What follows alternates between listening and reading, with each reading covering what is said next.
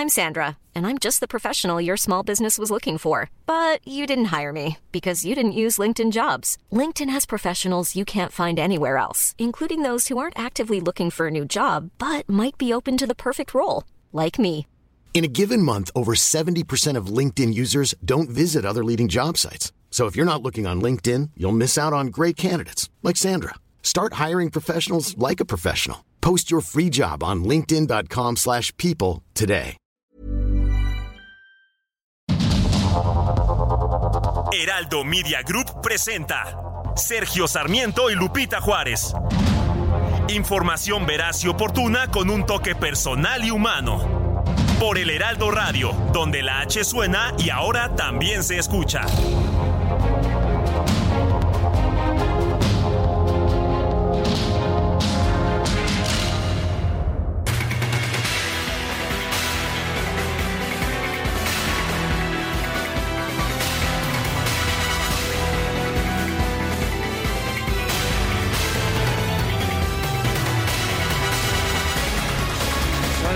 7, 7 de la mañana con un minuto de este lunes 16 de octubre de 2023. Yo soy Sergio Sarmiento.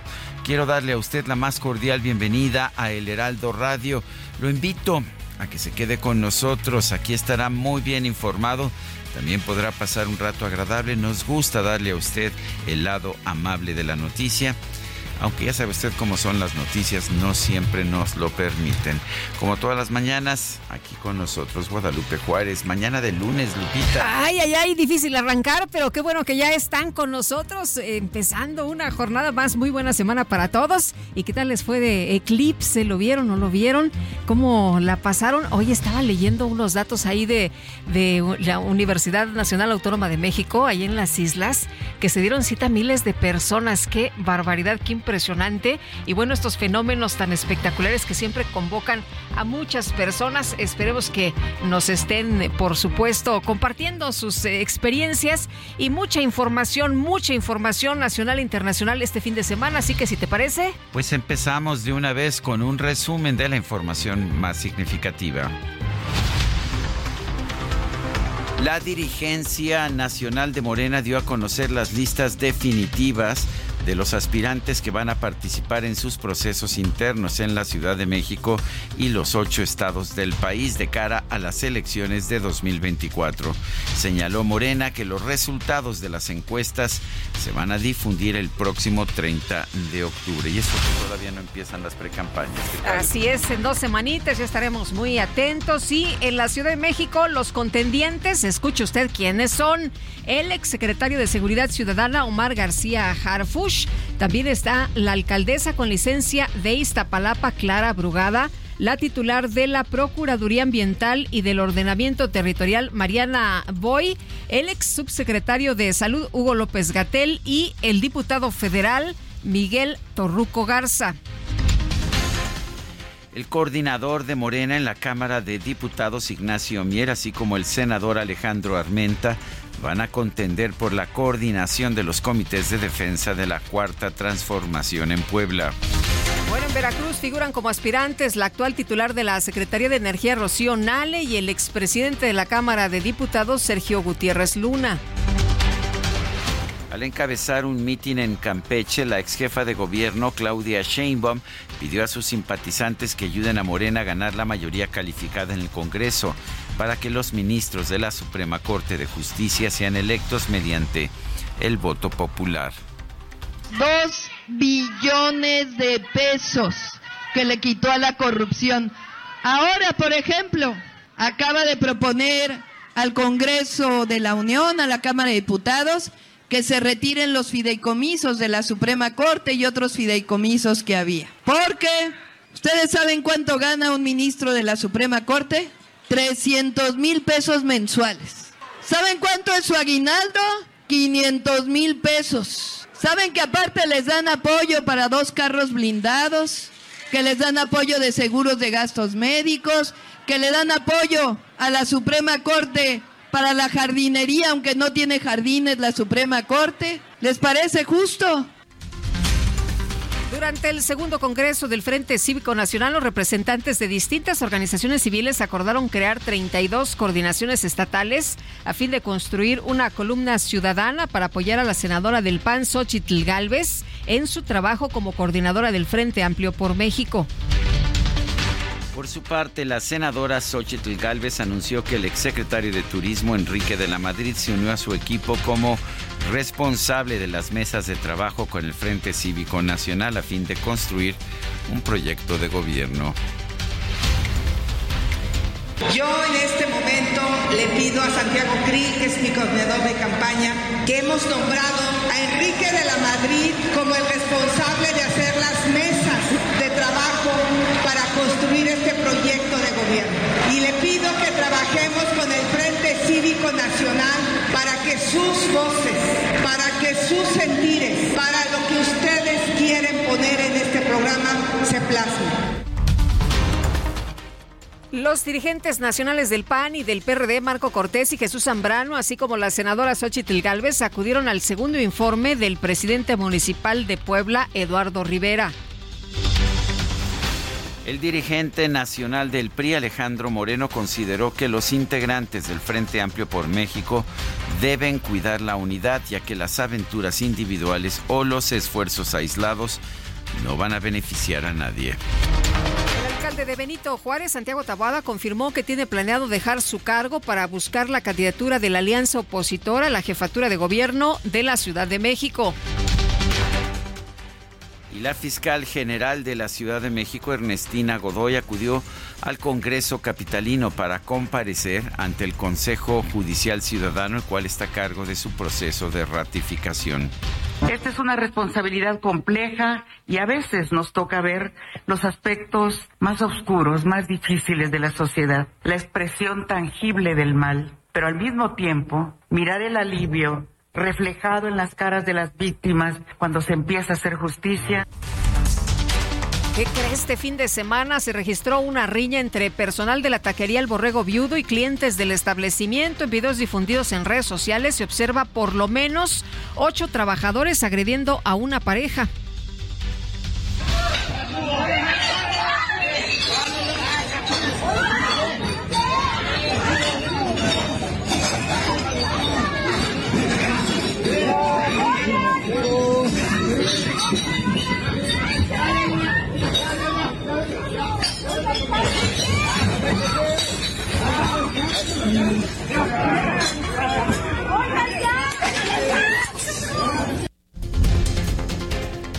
Las autoridades capitalinas informaron que ya fue detenido un trabajador de la taquería identificado como Ángel N de 21 años. A él se le señala como principal responsable las agresiones a los clientes. Y la Fiscalía General de la República confirmó que va a impugnar el amparo que obtuvo Mario Aburto, asesino confeso de Luis Donaldo Colosio, con el que se dejó sin efecto la sentencia dictada en su contra en 1994. Las autoridades de Chiapas confirmaron la liberación de los últimos 20 pobladores del municipio de Altamirano que permanecían secuestrados desde la semana pasada. Y la capacidad de estos eh, grupos, ¿no? De crimen organizado para secuestrar a 60 personas, imagínense nada más. El colectivo de madres buscadoras de Jalisco realizó trabajos de campo en un predio cercano a la vía Manzanillo en el municipio de Tlaquepaque. Y escuche usted lo que encontraron. Localizaron un horno crematorio clandestino junto con restos óseos carbonizados. El gobierno de los Estados Unidos entregó a las autoridades mexicanas a Gustavo Iván N., alias El Paquiao, presunto miembro del grupo criminal de la línea, relacionado con el ataque a integrantes de la comunidad Levarón en noviembre de 2019. Y en Nuevo León fue asegurado un camión que trasladaba más de 500 despensas con productos marcados con las siglas del cártel del noreste. El gobierno de Nuevo León informó que desde Japón el gobernador Samuel García hizo gestiones para que las autoridades de Texas suspendieran las revis revisiones aplicadas de manera sorpresiva y unilateral en el puente Colombia. El Fideicomiso de Puentes Fronterizos de Chihuahua dio a conocer que los retrasos del transporte de carga en los cruces internacionales de Juárez El Paso ascienden a 2.107 millones de dólares. Comunicado, el presidente López Obrador informó que el 22 de diciembre va a inaugurar el tren interoceánico del istmo de Tehuantepec, el cual va a conectar Coatzacoalcos, Veracruz con Salina Cruz, Oaxaca. La Embajada de México en España recibió a los primeros 158 connacionales que llegaron al aeropuerto Adolfo Suárez Madrid Barajas a través del puente aéreo que habilitó la Secretaría de la Defensa Nacional desde Israel. La Secretaría de Relaciones Exteriores informó que llegó a un acuerdo con la aerolínea Iberia para que los mexicanos que lleguen a España mediante el puente aéreo desde Israel tengan una tarifa especial para viajar a la Ciudad de México. Y la canciller mexicana Alicia Bárcena hizo un llamado al gobierno de Israel para que permita la salida de la anestesióloga mexicana Bárbara Lango, quien se encuentra en la franja de Gaza hay que recordar que hay dos mexicanos secuestrados allá en Gaza. Por ellos no han pedido, eh, por ellos no. El Papa Francisco pidió establecer corredores humanitarios para ayudar a las personas sitiadas en Gaza. Por otro lado, él sí exigió la liberación de los rehenes retenidos por Hamas. El Ministerio de Salud y la Oficina de Comunicación de Gobierno de Hamas denunciaron que decenas de civiles que trataban de huir hacia el sur de ese territorio murieron por disparos de artillería en un trayecto que fue presentado como seguro por el ejército israelí. El asesor de Seguridad Nacional de Israel, Tzachi Hanegbi, informó que su país no va a negociar la liberación de rehenes con Hamas. Advirtió que no mantendrá negociaciones con un enemigo que han permitido borrar de la faz de la tierra. Recordará usted que pues hace algunos años fue secuestrado un soldado israelí y a cambio de él pues fue, fueron entregados para su liberación, fueron entregados más de mil presos palestinos, presos políticos, incluyendo algunos terroristas muy renombrados. Y bueno, pues esto generó el incentivo para secuestrar a estas personas israelíes y de otras nacionalidades que se encontraban en Israel en el ataque del 7 de octubre. Y Rusia envió al Consejo de Naciones Unidas un proyecto de resolución que exige el acceso de ayuda humanitaria sin condiciones a la franja de Gaza, así como un alto al fuego humanitario inmediato, duradero y plenamente respetado. El gobierno de Israel informó que va a suspender las exportaciones de seguridad a Colombia por los dichos antisemitas del presidente Gustavo Petro. Este domingo se llevó a cabo la segunda vuelta de las elecciones presidenciales en Ecuador. El Consejo Nacional Electoral anunció el triunfo del empresario de 35 años, Daniel Novoa, quien se convertirá en el mandatario electo más joven en la historia de ese país. Y en información deportiva, sorpresa, los Cafés de Cleveland, los Browns de Cleveland, el equipo de Julio Romero, se impusieron por marcador de 19 a 17 sobre los muy favoritos 49 de San Francisco.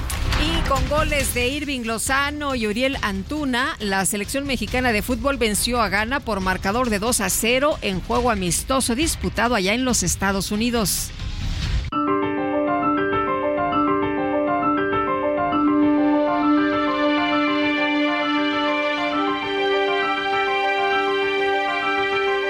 Y vamos a la frase de este día. El que una nación trate de lograr la prosperidad a base de impuestos es como pararse en una cubeta y tratar de levantarla de las asas. Winston Churchill.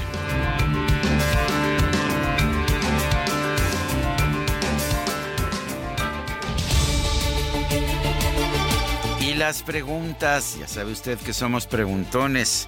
Este viernes, por ejemplo, preguntamos, ¿cuál es el principal problema de México en este momento? Inseguridad, nos dijo 65.5%. Economía, 2.5%. Corrupción, 28.7%. Otro, 3.4%. Recibimos 9.897 participaciones. La que sigue, por favor. Claro que sí, mi querido DJ Kike, ya coloqué en mi cuenta personal de Twitter o más bien X, arroba Sergio Sarmiento. La siguiente pregunta. ¿Cómo califica usted los ataques de AMLO a la Suprema Corte? Simple politiquería, 94.4%. Justos, 4.2%. ¿Quién sabe? 1.4%. En 43 minutos llevamos 1.222 votos.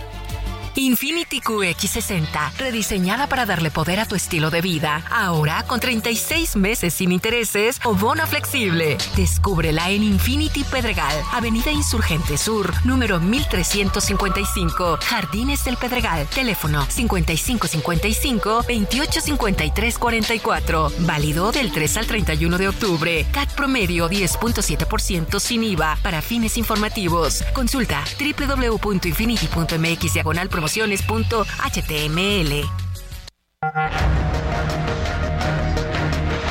Las destacadas de El Heraldo de México.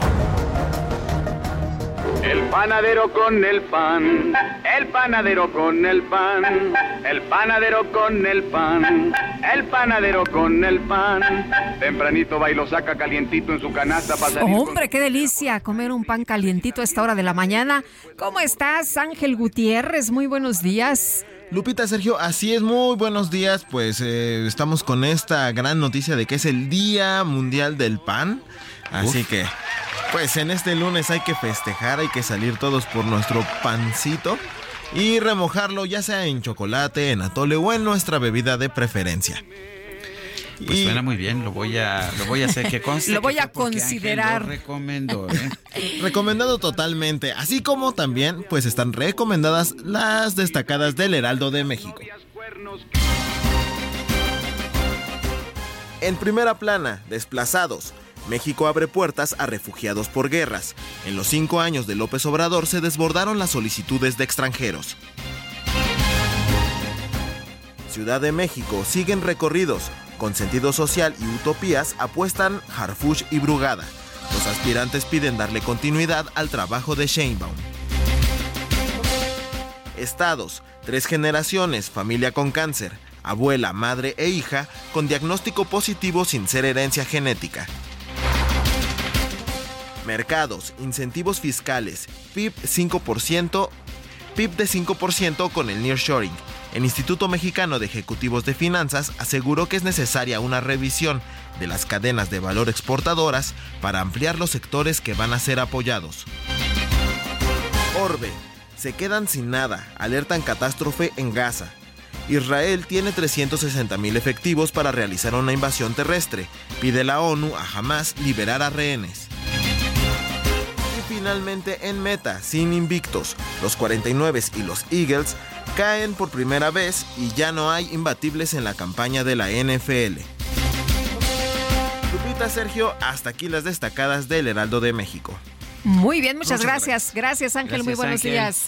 El día, el día mundial del pan, qué rico. Se me antojó, se me antojaron, ya sabes, unas conchitas con mi cafecito.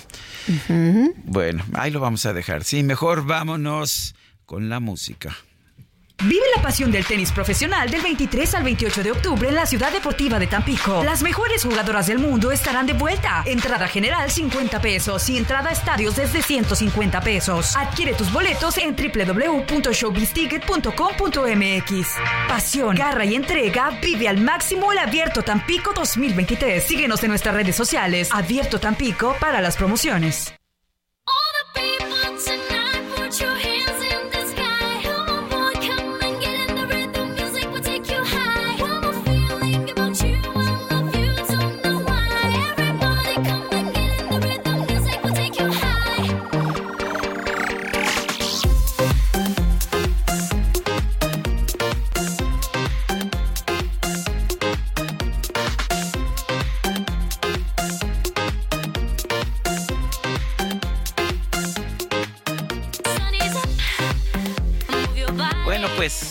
Rumana de nacimiento, políglota, eh, una cantante con mucho talento. Nació el 16 de octubre de 1986. Ina está cumpliendo 37 años. Si tenías curiosidad, Guadalupe, te digo que su nombre real es Elena Alexandra Apostoleanu pero pues la se conoce mejor como. La entrevistamos, ¿te acuerdas? Ah, claro que sí, me acuerdo Platicamos muy bien. con ella hace algunos años. Se puso muy de moda en las discos hace algunos años precisamente, recordarás tú. Eh, de hecho, eh, lanzó su primer disco en 2009 ya con el nombre de Ina. Había tenido una carrera artística previa con el nombre de Alessandra durante un año. Y bueno, pues desde su primer disco, Ina, tuvo pues mucho éxito particularmente en Rumania y Francia. Su música se convirtió en una favorita de las pistas de baile, sí, de las discotecas. ¿Cómo ves, Guadalupe? Pues me parece muy bien, me gusta la idea de escuchar a esta chava que tiene tanta energía para empezar bien esta semana, para iniciar este lunes. Y bueno, pues vamos a disfrutar de su música. ¿Tiene usted alguna favorita? Díganos cuál es y nosotros aquí la escuchamos, por supuesto. Y vámonos, vámonos también a la información. Este fin de semana el presidente López Obrador supervisó la construcción de la nueva vía de ferrocarril de Istepec hasta el río Suchiate, infraestructura complementaria al corredor interoceánico del Istmo de Tehuantepec. Y Noemí Gutiérrez, estuviste muy pendiente, nos tienes todos los detalles, adelante. Sergio Lupita los saludo con gusto y les comentó que el presidente Andrés Manuel López Obrador supervisó el avance en la construcción de la nueva vía del ferrocarril de Ixtepec hasta Río Suchate, infraestructura complementaria al corredor interoceánico del Istmo de Tehuantepec. Dijo que también supervisó las obras del puerto de Salina Cruz en Oaxaca. En un mensaje que subió a sus redes sociales, López Obrador señaló que se acordó de que antes de que concluya su mandato, se tendrá un tramo de 450 kilómetros con puentes, viaductos y estaciones en Chiapas. Este fin de semana, el presidente López Obrador realizó una gira de fin de semana para supervisar dicho corredor. Estuvo acompañado de funcionarios del gabinete, así como representantes de las empresas constructoras. Indicó que en Tonalá se reunió con los mandos de la Secretaría de Marina y las empresas constructoras y se pactó que se terminara el tramo de 450 kilómetros con puentes, viaductos y estaciones a finales de agosto del año próximo para inaugurar el tren de pasajeros el 14 de septiembre en el bicentenario de la anexión de Chiapas a México. El sábado, el presidente comprometió que el 22 de diciembre inaugurará el tren del Istmo. Sergio Lupita, hasta aquí mi reporte. Gracias, Noemí. Muy buenos días. Son las 7 de la mañana con 22 minutos. En ocasiones la vida nos pide ser atrevidos. En otras nos pide comportarnos. Con Gran Cherokee puede ser todo al mismo tiempo porque combina poder, lujo y tecnología para redefinir tu historia. Jeep Grand Cherokee. Civilizado y salvaje. Jeep. Solo hay uno. Y vámonos a las calles de la Ciudad de México. Gerardo Galicia está en el oriente de la ciudad. Adelante.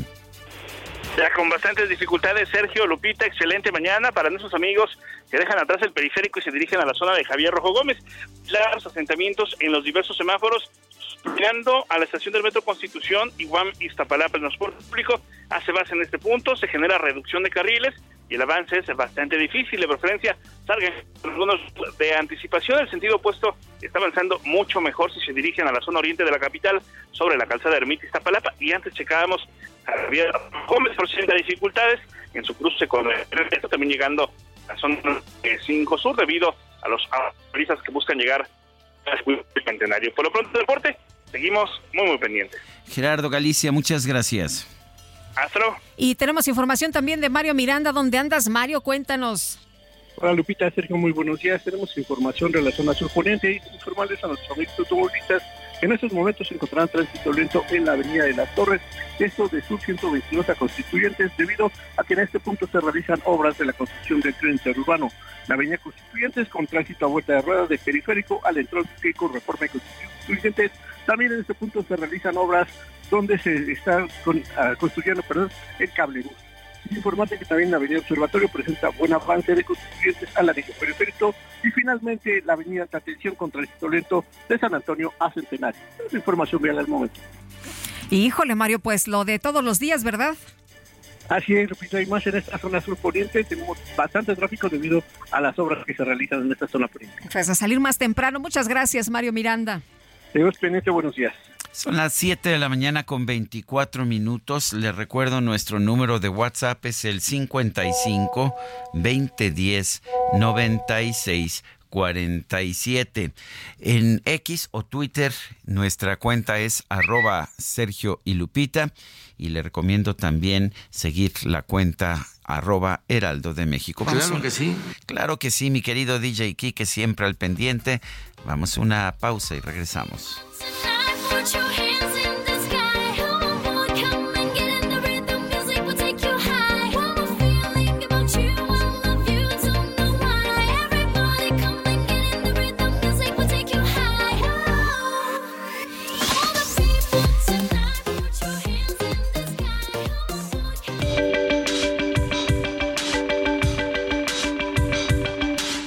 Sergio Sarmiento y Lupita Juárez quieren conocer tu opinión, tus comentarios o simplemente envía un saludo para hacer más cálida esta mañana. Envía tus mensajes al WhatsApp 55 20 10 96 47.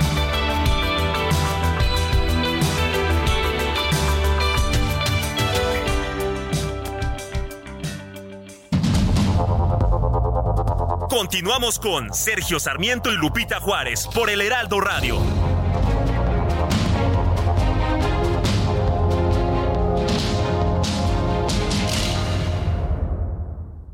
Este Día de Muertos, la Catrina tiene sus festejos.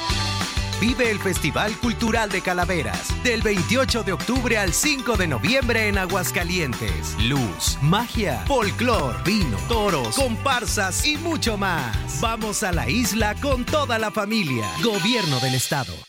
La comida chatarra y las bebidas azucaradas no deben volver a las escuelas. Ahí niñas y niños consumían tal exceso de calorías que aumentaba su riesgo de sobrepeso y obesidad. Además, el consumo de estos productos provoca procesos inflamatorios, los cuales debilitan el sistema inmune frente a virus y bacterias.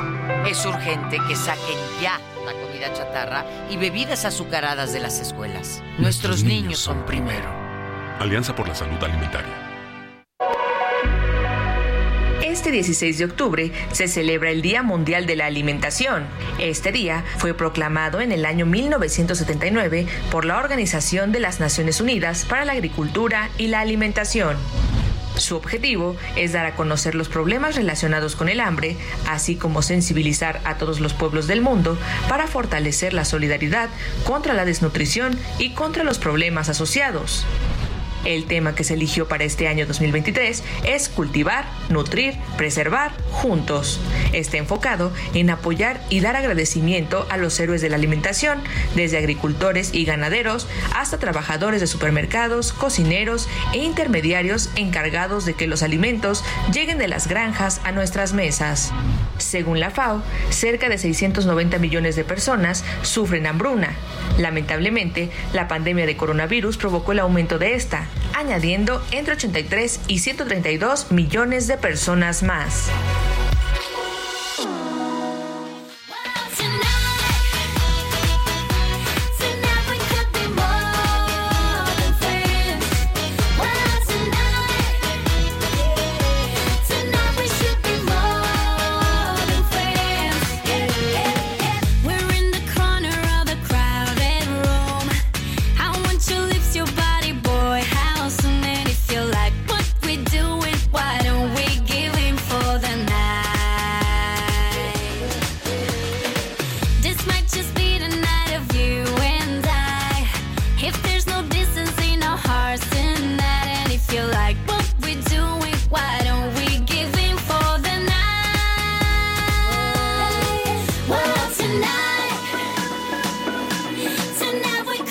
More Than Friends, más que amigos, seguimos escuchando música interpretada por esta disquera espectacular, Ina, cumple 37 años. Bueno, pues vámonos, vámonos con otros temas también eh, importantes esta mañana, Sergio. Y le damos un giro a la información en medio de la guerra en Israel. Pues eh, vamos a platicar con Roberto Blancarte, investigador experto en temas religiosos. Y Roberto, como siempre, un gusto poder escucharte. Muy buenos días. Ah, ¿Qué tal? Buenos días. Eh, Roberto, eh, ¿cómo, ¿cómo empieza? Eh, muchas veces la gente se pregunta, bueno, pues ¿cómo inicia este conflicto? ¿Desde cuándo inicia este conflicto entre los judíos y los musulmanes? ¿Cómo podemos explicarnos lo que está ocurriendo en estos momentos y por qué pasan los años y no se puede resolver? Bueno, yo en primer lugar yo no diría que es necesariamente un problema entre judíos y musulmanes es, es yo creo que es un problema entre, eh, entre israelíes y palestinos, entre los cuales puede haber cristianos incluso, eh, y puede haber musulmanes de un lado y de otro, puede haber eh, judíos que están a favor de una causa o de otra, o pueden tener posiciones distintas, porque en Israel, siendo un, Estado democrático hay, hay muchas posturas que se han manifestado que ciertamente en tiempos de guerra tienden a, desaparecer, pero que en tiempos de paz se han manifestado de muchas maneras, ¿no? Entonces, claro, el problema, digamos, si uno lo quiere reducir a una cuestión religiosa, pues también viene de muy lejos, pero por, otro lado, es, pues es una cosa que tiene que ver con cuestiones eh, étnicas, pero también con cuestiones territoriales, con cuestiones de poder, de potencias, etcétera, ¿no? Es, o sea, es una historia muy compleja que, que si quieres empezamos desde la época en que los romanos destruyeron el templo de los judíos y los judíos después de eso iniciaron un largo éxodo a otros lugares, ¿no? Ahora, lo eh, interesante, Roberto, es que... Y luego el regreso a sus tierras, etcétera, ¿no? Entonces puede ser una historia o muy larga o muy reciente, ¿no? Ahora, lo interesante es que ahora quien ha tomado la, la, iniciativa por el lado del mundo árabe, por así decirlo, es una organización religiosa islamista. Jamás eh, el conflicto pues con Palestina lo hemos visto con la autoridad palestina y con la Organización para la Liberación de Palestina, pero eran organizaciones seculares. ¿Esto es distinto e, o no es distinto? Bueno, eran, fíjate que es muy interesante, como no sé si tú sabes, está, yo estudié relaciones internacionales en el Colegio de México en los años 70 y en esa época recuerdo muy bien que nos vino a, a visitar y a dar una plática un representante de la OLP y en esa época él nos dijo que la OLP era secular mientras que el Estado judío pues tenía una base y una razón de ser religiosa. Eh, y sin embargo, pues 35 años o 40 años después, eso es, eso es otra cosa, ¿no? Eh, jamás, eh, en efecto, este, que tomó el control de la franja de Gaza, es un movimiento radical islámico que comenzó como una organización de ayuda caritativa, de, de organización para beneficio social y después se fue radicalizando y la propia OLP o una parte de la OLP en efecto se adhirió a cuestiones de una con una perspectiva más islamista, pero hay que recordar que Yasser Arafat, por ejemplo, no era originalmente musulmán eh, y después este, hubo cambios entre los muchos cristianos palestinos. Eh, por, por, por, lo que a eso me refiero, cuando que no siempre ha sido una cuestión religiosa y no sabemos hasta qué punto lo religioso ahora funciona como una especie de pegamento que permite una identidad y una radicalización de ciertos grupos que no necesariamente eh, los están por razones religiosas, pues, ¿no? Y claro, hay que entender que lo religioso a veces está mezclado o no con, otras cosas, ¿no? quiero, yo, yo, sé que no es, no es necesariamente muy claro, puede ser incluso muy confuso esto que estoy diciendo, pero tiene que ver con la complejidad del problema que, que a veces nosotros tratamos de simplificar, pero que pues la verdad es que la realidad es más compleja, ¿no? Eh, Roberto, ¿cómo ves la situación en estos momentos? Dices, eh, y lo dices bien, es una, es una problemática que tiene muchas aristas, es una problemática que se puede ver desde lo religioso, desde el poder, desde eh, pues muchos, muchos aspectos. Y bueno, el tema, el tema político. Em, ¿Tú cómo has visto esta situación en la que el, pues el, el, ataque, este que se ha dicho sorpresa, ha tenido esta respuesta de Israel? Israel hacia, hacia Gaza y bueno, también muchas personas defendiendo pues no necesariamente a Hamas, sino a la ciudadanía que dicen está indefensa allá en Gaza. Claro, claro. Sí, digamos que esto podría verse, eh, ya ha habido ya muchos artículos al respecto, como, como, digamos, poblaciones civiles atrapadas en medio de radicalismos de ambos lados, ¿no? Eh, uno puede muy fácilmente darle la razón a uno u otro, porque todos tienen sus razones, eh, más allá de, digamos, del, por supuesto, de que uno tiene que condenar todos los actos terroristas, etcétera, pero luego hay quien lo justifica diciendo no, pero es que ellos han estado sometidos, etcétera, ¿no? Es decir, siempre hay este, posturas que eventualmente eh, hacen desaparecer las motivaciones de largo plazo y las cosas que han hecho eh, que, que, los problemas lleguen a este punto, ¿no?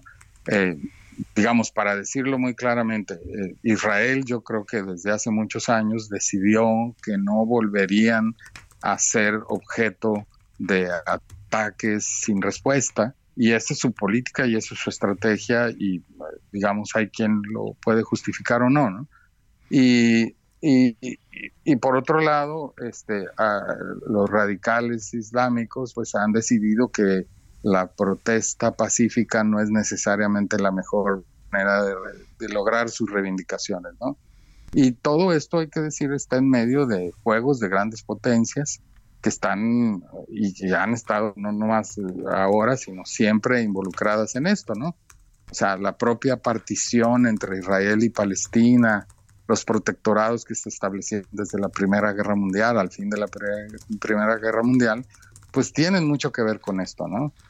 Eh, y hay que decir que ha habido momentos en que la paz ha estado a punto de lograrse y no se ha logrado por posiciones, este, digamos, extremas que a veces no han permitido los mínimos acuerdos que lo habrían logrado este, momentos de paz más duraderos, ¿no? Eh, entonces es, es, muy complejo, pues, ¿no?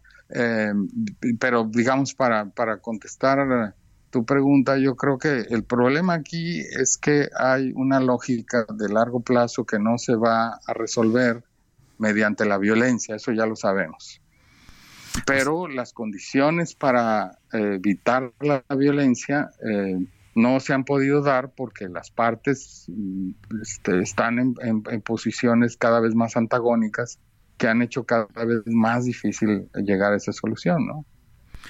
Eh, Roberto, ¿hay alguna... ¿Se puede llegar a una solución o estamos condenados? Porque tampoco se van a acabar mutuamente ni van a, renunciar, de hecho, a, pues a los derechos territoriales que tiene ninguno de estos dos ah, pueblos. ¿Tú ves que ah, hay alguna solución o veremos una guerra continua durante décadas o, o siglos? Bueno, yo, yo espero que sí se pueda. Yo creo que, ah, ah, insisto, hay momentos en que se ha estado a punto de lograrse. Creo que con los acuerdos de que estaban ya casi firmados, por ejemplo, por Yitzhak Rabin y mediante las negociaciones donde, donde eh, habían intervenido eh, Clinton, etcétera, estuvieron a punto de lograr ahí este, una paz más duradera, pero no se logró porque al final hubo una reivindicación, por ejemplo, de, la, de, la, de los palestinos, de poder regresar a todos los que estaban fuera de su territorio eh, y, regresar a las tierras que les habían sido, digamos... El, derecho de retorno, ¿no?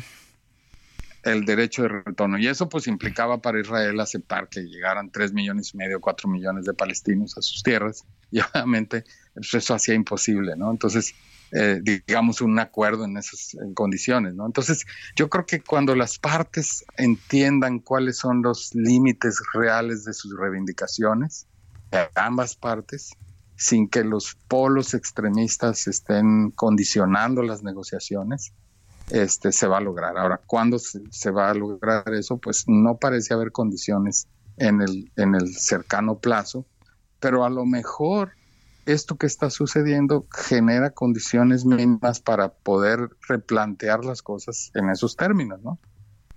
Roberto, como siempre, agradecemos mucho que puedas platicar con nosotros. Muy buenos días. Igualmente un gusto, como siempre. Hasta luego.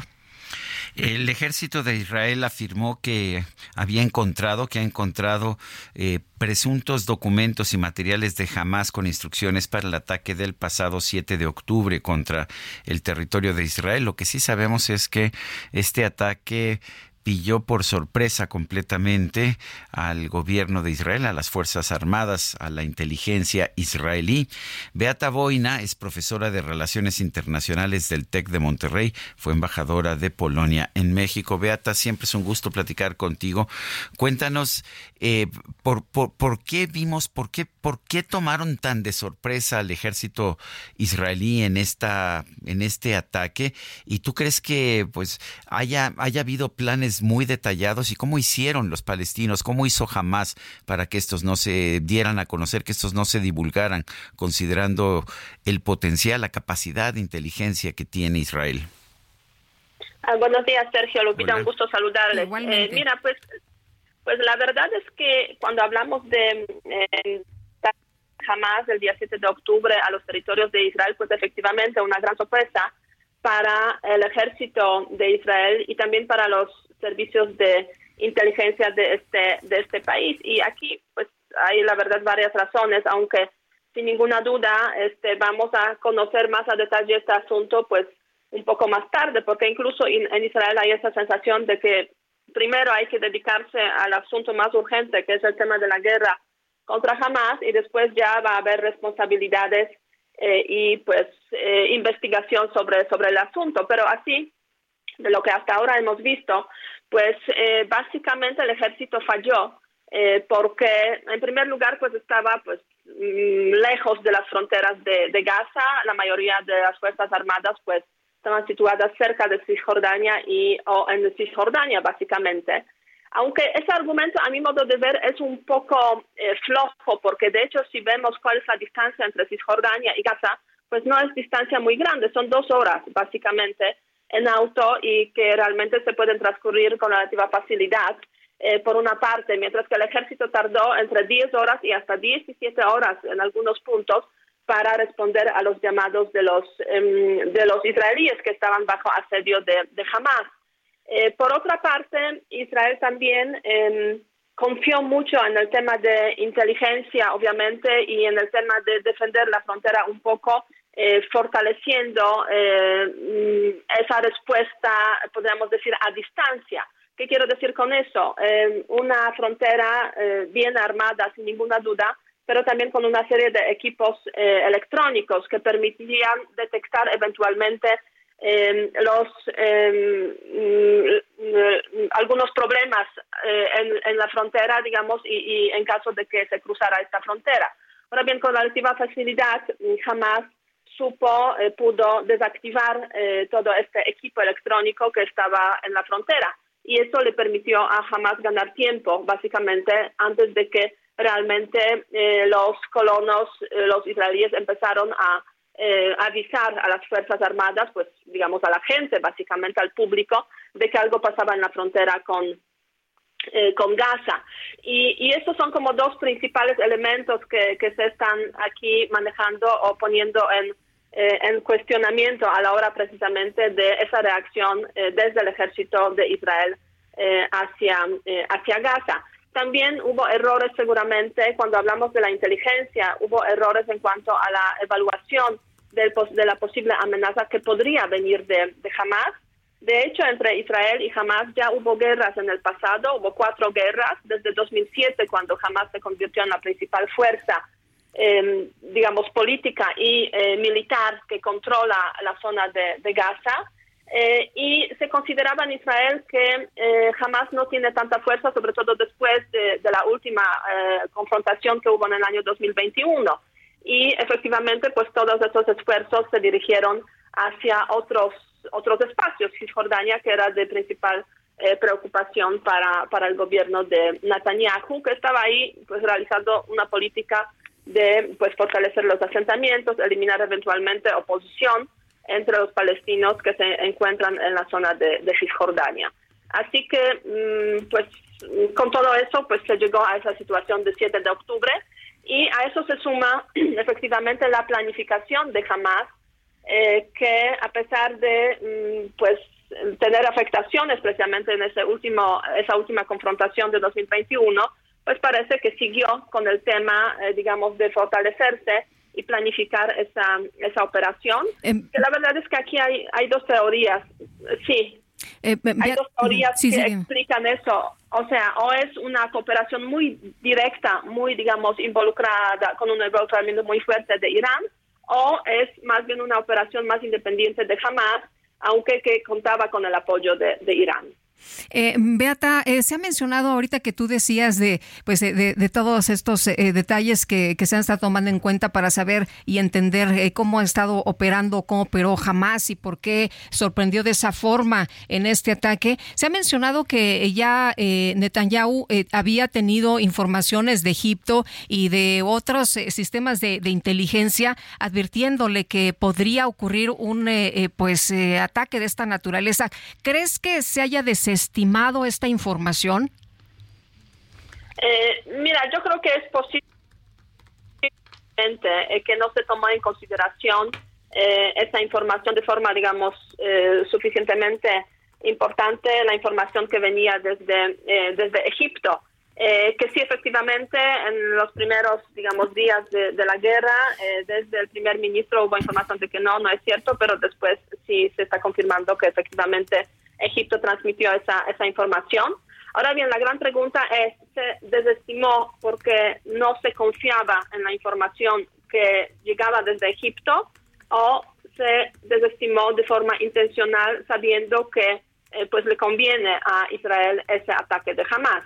O sea, eso ya, digamos, son, son elementos que seguramente vamos a conocer. ¿Le conviene a Israel o le convenía a Netanyahu para fortalecerse? Bueno, eso, a Netanyahu, sí, es una precisión muy correcta, eh, Sergio, efectivamente, eh, porque eh, pues el gobierno de Netanyahu hoy en día está bajo una crítica muy fuerte, aunque se ha creado el gobierno de, digamos, unidad nacional a raíz de la guerra contra, contra Hamas la verdad es que es el quinto gobierno de Netanyahu. Eh, en esa ocasión, eh, antes de la guerra, eh, era un gobierno, digamos, en el cual estaban incluidos también los partidos de extrema derecha. Entonces, el discurso de Netanyahu y de este gobierno también se radicalizó muchísimo.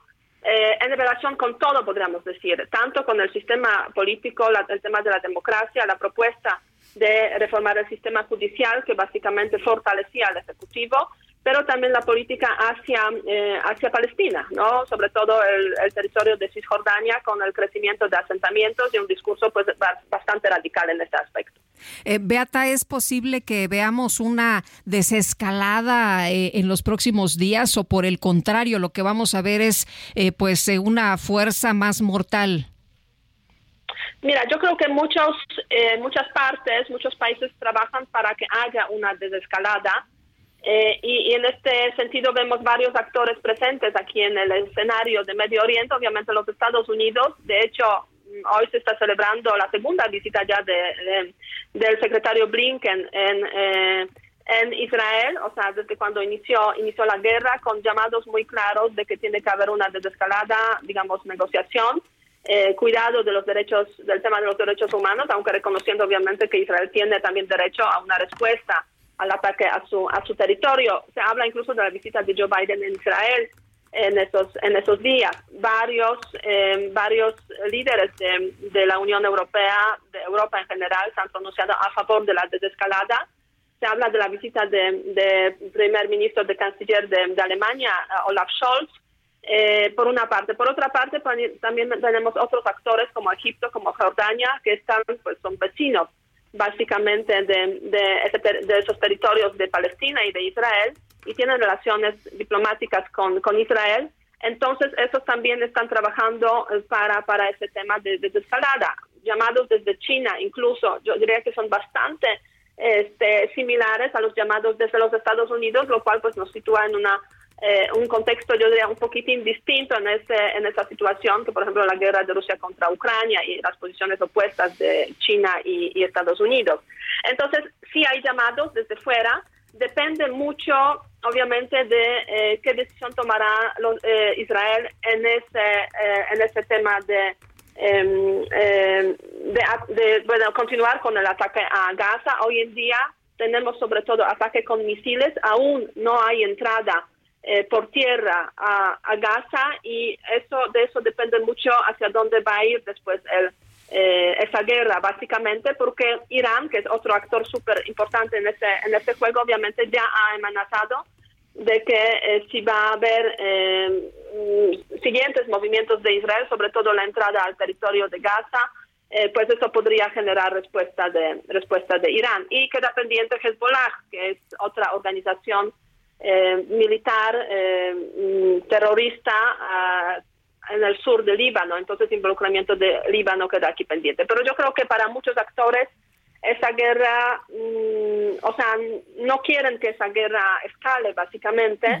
Eh, porque ni siquiera para Rusia es un buen elemento, o sea, hasta cierto punto sí lo es, pero la escalada a los países vecinos, como por ejemplo Siria, como Líbano ya no sería una buena eh, información porque eso significaría que incluso Rusia tendría que involucrarse más. Muy bien. Eh, quizás incluso militarmente en el tema. Gracias, Beata Boina. Y nosotros vamos a una pausa y regresamos.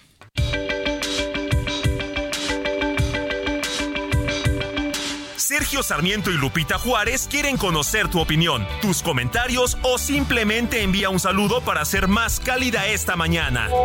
Envía tus mensajes al WhatsApp 55 20 10 96 47.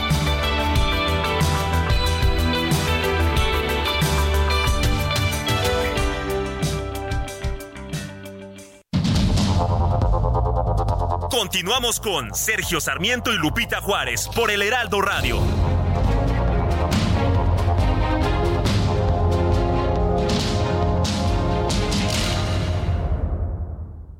La comida chatarra y las bebidas azucaradas no deben volver a las escuelas. Ahí niñas y niños consumían tal exceso de calorías que aumentaba su riesgo de sobrepeso y obesidad. Además, el consumo de estos productos provoca procesos inflamatorios, los cuales debilitan el sistema inmune frente a virus y bacterias.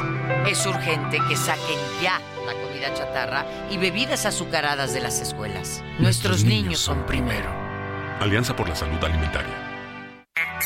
Infinity QX80, la expresión de lujo en un diseño poderoso. Ahora, con 36 meses sin intereses o bono flexible. Descúbrelo en Infinity Polanco, Calzada General Mariano Escobedo 476, Anzures. Teléfono 5590-357748. Válido del 3 al 31 de octubre. Cat promedio del 10.7% sin IVA para fines informativos. Consulta www.infinity.mx diagonal promociones.html.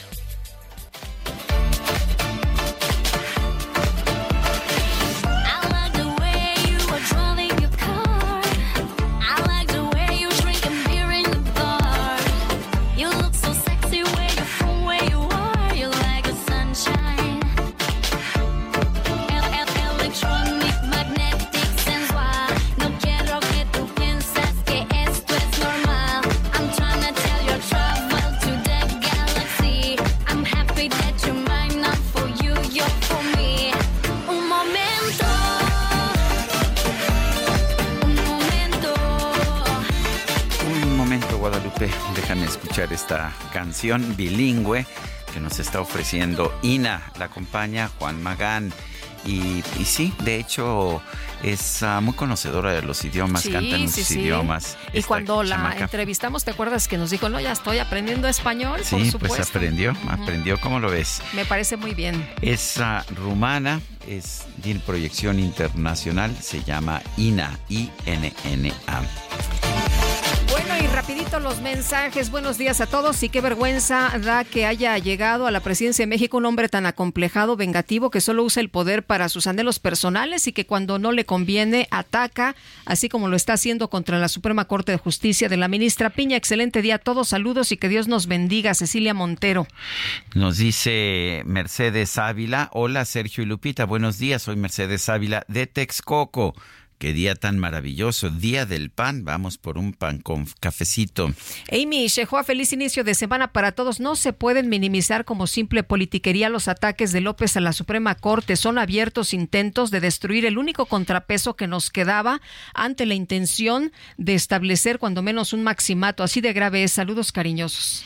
Son las 8 de la mañana con tres minutos. El doctor Porfirio Lango Obregón le escribió este domingo una carta al presidente Andrés Manuel López Obrador. Le pide que convoque a la comunidad internacional para gestionar que Israel permita un corredor humanitario para evacuar civiles de la franja de Gaza, entre ellos su hija Bárbara Lango, anestesióloga, y su esposo Sulimán Al-Fayumi. El doctor Porfirio Lango Obregón, padre de Bárbara Lango, está en la línea telefónica. Doctor, gracias por tomar nuestra llamada. Cuéntenos, ¿ha tenido contacto con, con su hija en estos últimos días y, ha habido respuesta de esta carta que le mandó a López Obrador? Muy buenos días, gracias por el espacio. Eh, mira, sí, afortunadamente hace un par de horas recibí mensaje de mi niña. Ella continúa eh, refugiada en la casa familiar de, de mi yerno, de su esposo. Eh, eh, he tenido contacto con el personal de la Cancillería y ellos mismos me pusieron en contacto con el doctor Blanco, que es el, embajador de México en Palestina. Sí, nuestro nuestro gobierno a través de, del servicio diplomático está haciendo todos los esfuerzos posibles para lograr eh, la apertura de un, de un corredor humanitario.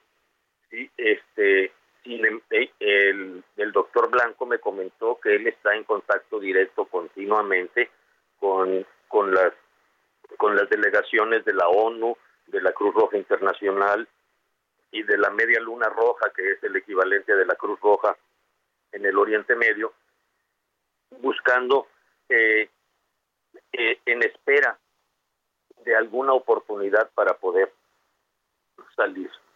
¿sí?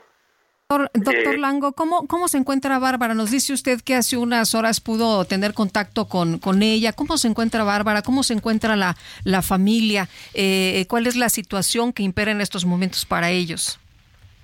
Mira, este, por fortuna está bien mi hija y su esposo, ¿verdad? Y en la, en la casa donde están refugiados hay más de más de 30 niños de menos de 12 años y con sus respectivas mamás y papás, todos familia, todos familia de, de, de Sulaimán. Ninguno de ellos tiene nexos de ningún tipo con, con ninguna de las, eh, de las facciones eh, militares, ¿verdad? Y están en espera están en contacto continuamente, teléfono en mano, esperando este, noticias de, de, nuestro personal diplomático en, aquellas latitudes. Gracias a Dios, ¿verdad? El personal de Cancillería de la Ciudad de México, la señora Bárcenas, eh, ha, ha, mostrado su interés y afortunadamente el, el el contacto con, con, mi, con mi hija y su esposo ha sido continuo. ¿sí? Desgraciadamente, pues tienen alimentos, afortunadamente tienen alimentos todavía, todavía tienen un poco de agua, sin embargo, ya ahorita este, están racionando todo. ¿sí? Eh, ¿En qué parte de la franja de Gaza se encuentra su hija, doctor? Mira, ella se encuentra eh, aproximadamente a 30 minutos, 30 o 40 minutos de la de la de la puerta de la franja de, cómo se llama del paso fronterizo de Rafa.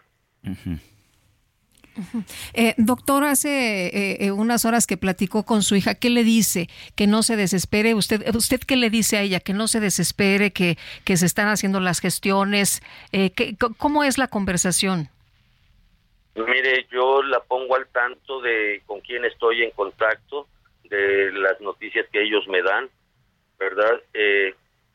Yo, en, este, y ella es la que me intenta tranquilizar a mí en todas nuestras conversaciones.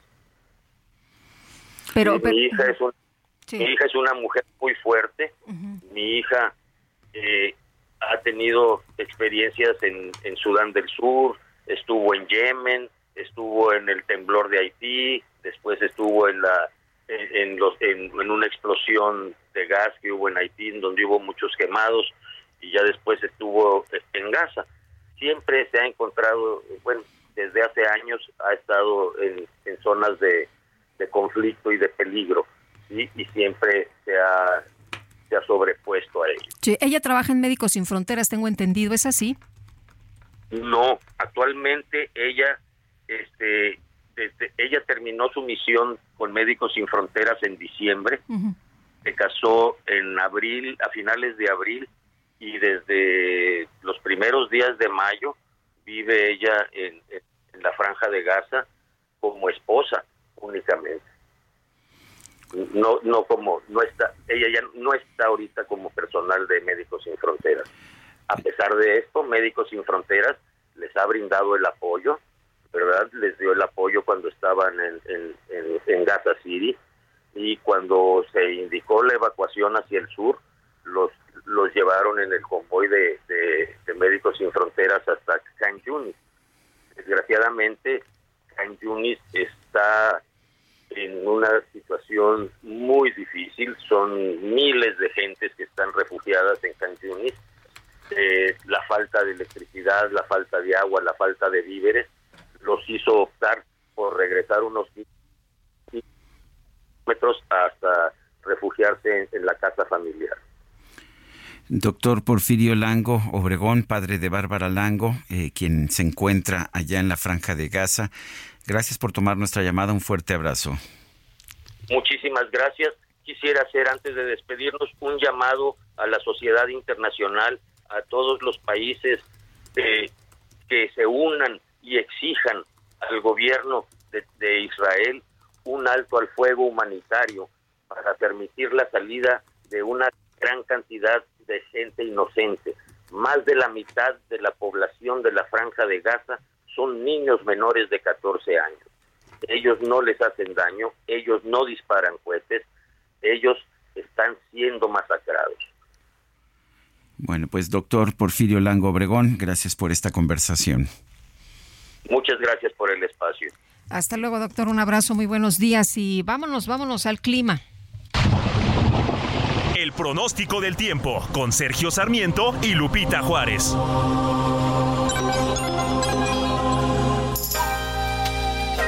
Javier Rodríguez, meteorólogo del Servicio Meteorológico Nacional de la Conagua, cuéntanos cómo van a estar las cosas en materia meteorológica para las próximas horas. Buen día. Hola, muy buenos días, Lupita y Sergio. Los saludo con gusto este lunes. Y bueno, les comento que el Frente Frío número 6 se extenderá sobre la península de Yucatán y también el sureste mexicano. Esta condición producirá lluvias puntuales intensas en el sur de Veracruz, Oaxaca, Chiapas y Tabasco, además de chubascos con lluvias puntuales fuertes en la península de Yucatán. La masa de aire frío que está impulsando a dicho sistema frontal cubrirá gran parte del país y mantendrá el ambiente fresco por la mañana, además de bancos de niebla en tierras de los estados de la mesa del norte y el oriente del territorio nacional.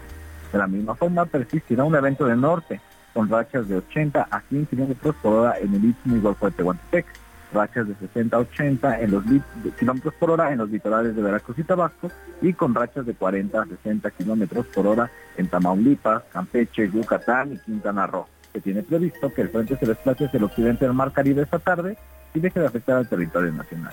Finalmente, una zona de baja presión que actualmente presenta 80% de probabilidad de desarrollo ciclónico en las siguientes 48 horas se localiza al sur de las costas de Guerrero y Michoacán. Esta interacción con un canal de baja presión propiciarán lluvias muy fuertes en Jalisco, Michoacán, Colima, Guerrero, además de lluvias fuertes en Nayarit. Aquí para el Valle de México prevalecerá un ambiente fresco a templado y con un ambiente frío en zonas montañosas. Estarán bancos de niebla y cielo nublado durante el día. Por la tarde se tienen previsto lluvias aisladas en la Ciudad de México y lluvias con intervalos de chubascos en el Estado de México. El viento será de componente norte con rachas de hasta 45 kilómetros por hora. La temperatura máxima en la Ciudad de México de 19 a 21 grados Celsius y para Toluca, en la capital del Estado de México, la máxima oscilará entre los 17 y 19 grados Celsius. Sergio Lupita, hasta aquí mi reporte. Bien, muchas gracias Javier, muy buenos días. Muy buen día a todos. Hasta luego. Y la Secretaría de Gobernación recibió 140 propuestas de candidatos para encabezar la Comisión Nacional de Búsqueda. Nomi Gutiérrez, adelante, buen día. Sergio Lupita, muy buenos días y les comento que son 140 las propuestas que recibió la Secretaría de Gobernación de personas candidatas para encabezar la Comisión Nacional de Búsqueda. Dicha comisión está céfala desde que renunció Carla Quintana el 23 de agosto de este año. En un comunicado, la dependencia indicó que el 13 de octubre finalizó el proceso de recepción de propuestas de personas candidatas a la titularidad de dicha comisión, en la que participaron colectivos de víctimas, personas expertas y organizaciones de la sociedad civil. Así, se recibieron 140 propuestas de los diferentes sectores que cumplen con los requisitos solicitados en las bases, 62 de colectivos de víctimas, 63 de personas expertas y 15 de organizaciones de la sociedad civil. La Secretaría de Gobernación señaló que para continuar el proceso de selección se le solicitó la documentación requerida a las personas propuestas y el 14 de octubre la presentaron Armando Cuellar Pérez, José Carlos Castro Burrola, José Andrés Méndez, Osvaldo Antonio Chávez, José Sánchez Arellano, Giovanni Francisco Barrios, María del Carmen Carabarín, Luz Margarita González, Wendy Guadalupe Ruiz, Azucena Yasmín Márquez, Teresa Guadalupe Reyes, María del Sol Berenice Salgado y Almadelia Guzmán. Sergio Lupita, la información que les tengo. Noemí Gutiérrez, muchas gracias.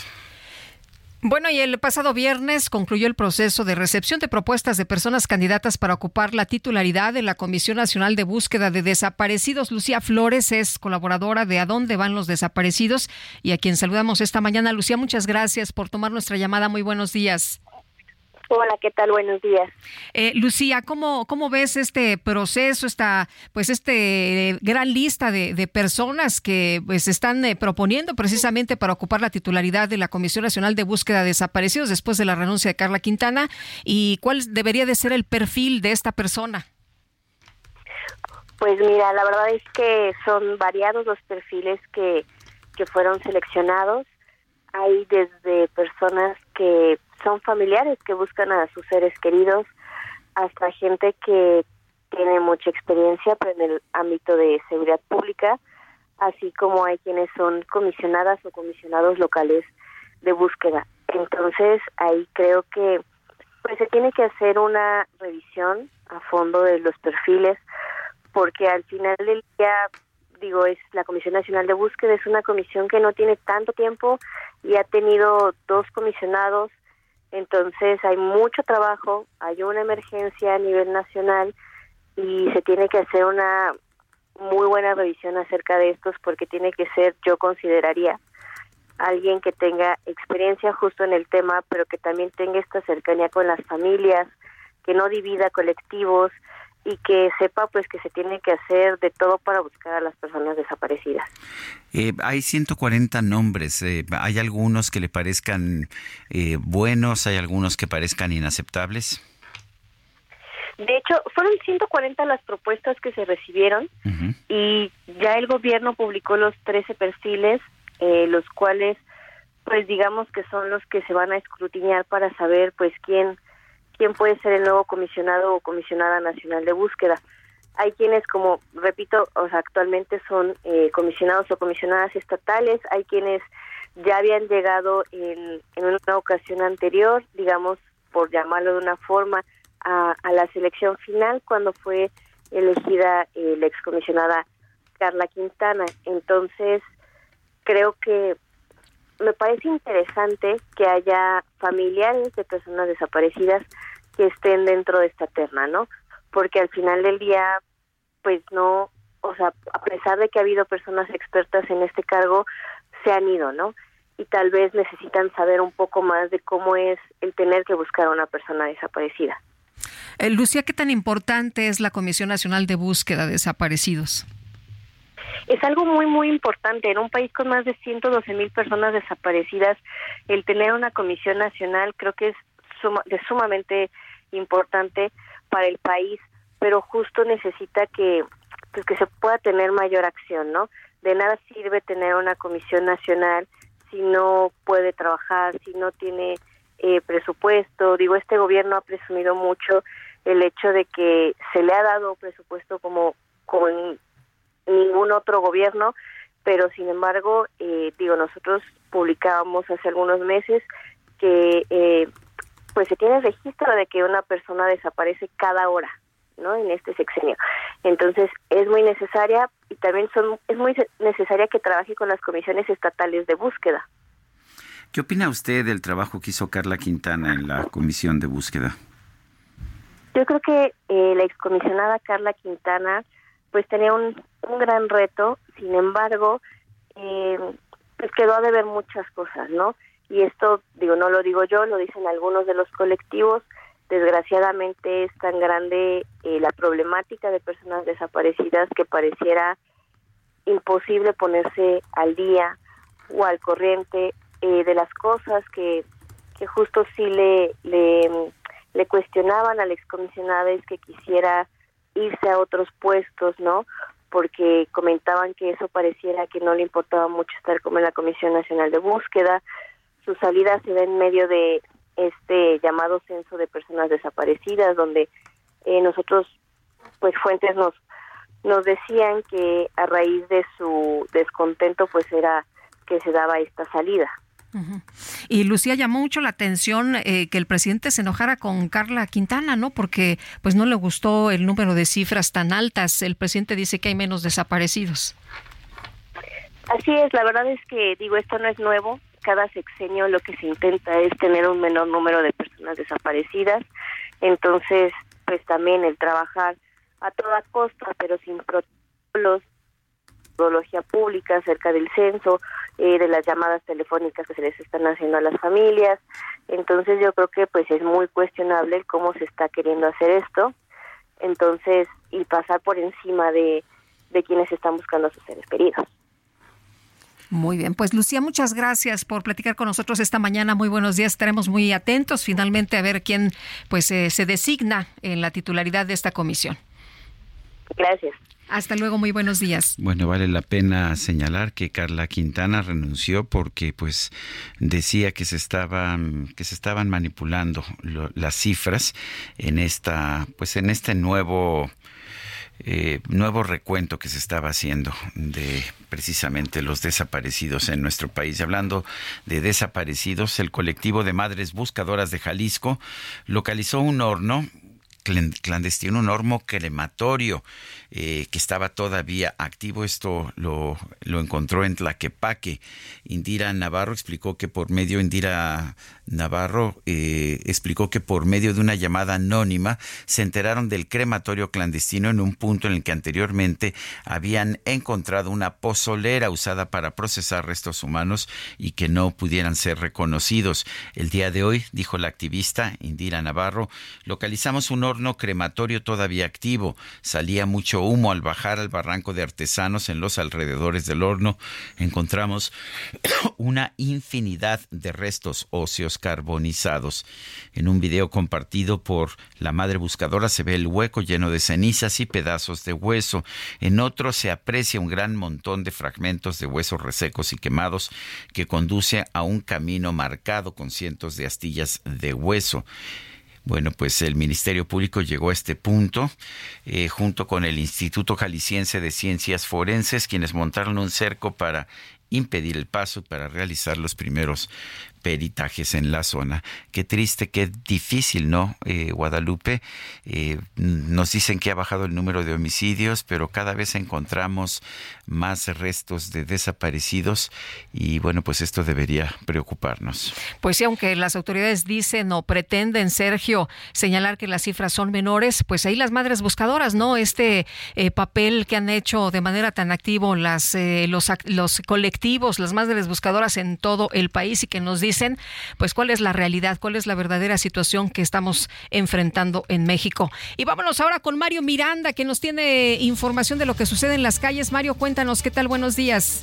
Lupita, Sergio, ¿qué tal? Muy buenos días. Informarles que desde el pasado jueves 12 de octubre, indígenas de la comunidad otomí mantienen un bloqueo en la avenida México Coyoacán y Puente de Joco, está en la alcaldía Benito Juárez. Los indígenas desde hace tres años tomaron las instalaciones del Instituto Nacional de Pueblos Indígenas, ya que piden una vivienda digna y la entrega del predio en Zacatecas 74, en la colonia Roma. También te informo que el día de ayer, en la noche, hubo, pues, llegaron elementos de la Secretaría de Seguridad Ciudadana a intentar retirar el bloqueo y hubo un enfrentamiento enfrentamiento entre los manifestantes y los elementos policíacos, donde resultaron ocho personas lesionadas. En estos momentos continúa el bloqueo, hay bastante afectación vial, lo que es en la avenida México-Coyoacán, que se encuentra cerrada. Las alternativas viales serían la avenida Universidad y la avenida División del Norte. Lupita, Sergio, es de información vial al momento. Gracias, Mario. Seguimos pendientes. Buenos, días. Bueno, y vamos ahora con Gerardo Galicia, está en el centro de la Ciudad de México. Gerardo, adelante. Así es, Sergio Lupita, excelente mañana. Para llegar a este punto utilizamos Fray Servando 13 de Mier y ya presenta bastantes dificultades. Un avance completamente a vuelta de ruedas y se deja atrás el eje 3 Oriente con dirección a la Avenida Congreso de la Unión hacia la calle de Topacio. Es muy difícil avanzar a pesar de la presencia de elementos de tránsito de la Policía Capitalina y que se dijo un tiempo tenemos reducción de carriles. Una vez que se llega a su entronque con la calle de Topacio, el desplazamiento mejora un poco. Sin embargo, si se van a incorporar a la avenida San Pablo, nuevamente van a encontrar problemas para transitar y para nuestros amigos que van a utilizar la avenida Pino Suárez, de momento es buena opción para salir del centro histórico. Es una muy buena opción para poder llegar a la casa de San Antonio Abad. Se pueden desplazar sin mayor problema. Y por lo pronto, el reporte. Muy bien, gracias Gerardo. Son las 8 de la mañana con 24 minutos. Le recuerdo nuestro número para que nos mande mensajes de WhatsApp que pueden ser de voz o de texto 55 20 10 96 47. Vamos a una pausa y regresamos.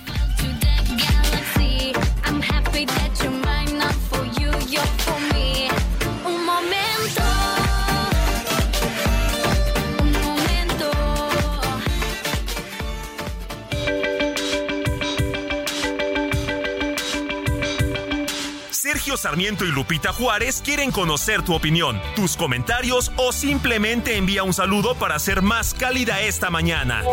Envía tus mensajes al WhatsApp 55 20 10 96 47.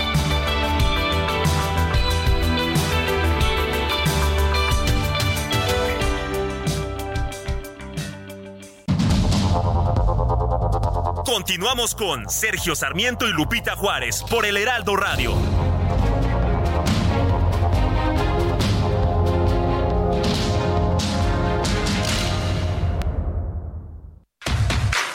Tampico del 23 al 28 de octubre disfruta del mejor tenis del mundo en Tampico. Boletos desde 150 pesos. Más de 15 restaurantes, firmas de autógrafos, juegos infantiles y mucho más. Garra, pasión y entrega. Ven y disfruta con nosotros. Boletos en www.showbizticket.com.mx. Síguenos en redes sociales. En ocasiones la vida nos pide ser atrevidos. En otras nos pide comportarnos. Con Gran Cherokee puede ser todo al mismo tiempo porque combina poder, lujo y tecnología para redefinir tu historia. Jeep Grand Cherokee, civilizado y salvaje. Jeep, solo hay uno.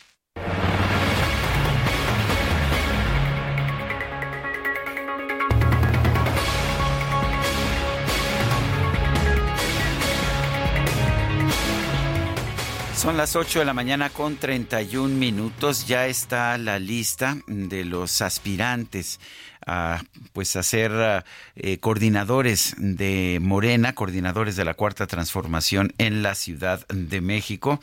Algunos de los nombres pues ya se han venido mencionando, García Harfush, eh, Clara Brugada, López Gatel, Mariana Boy. Aquí hemos tenido a varios para entrevista y hay un nombre que se añade que me parece muy interesante porque es un hombre muy joven de solo 35 años, Miguel Torruco Garza, y lo tenemos con nosotros aquí en la cabina del Heraldo, del el, Heraldo Radio. Miguel Torruco, gracias por estar con nosotros.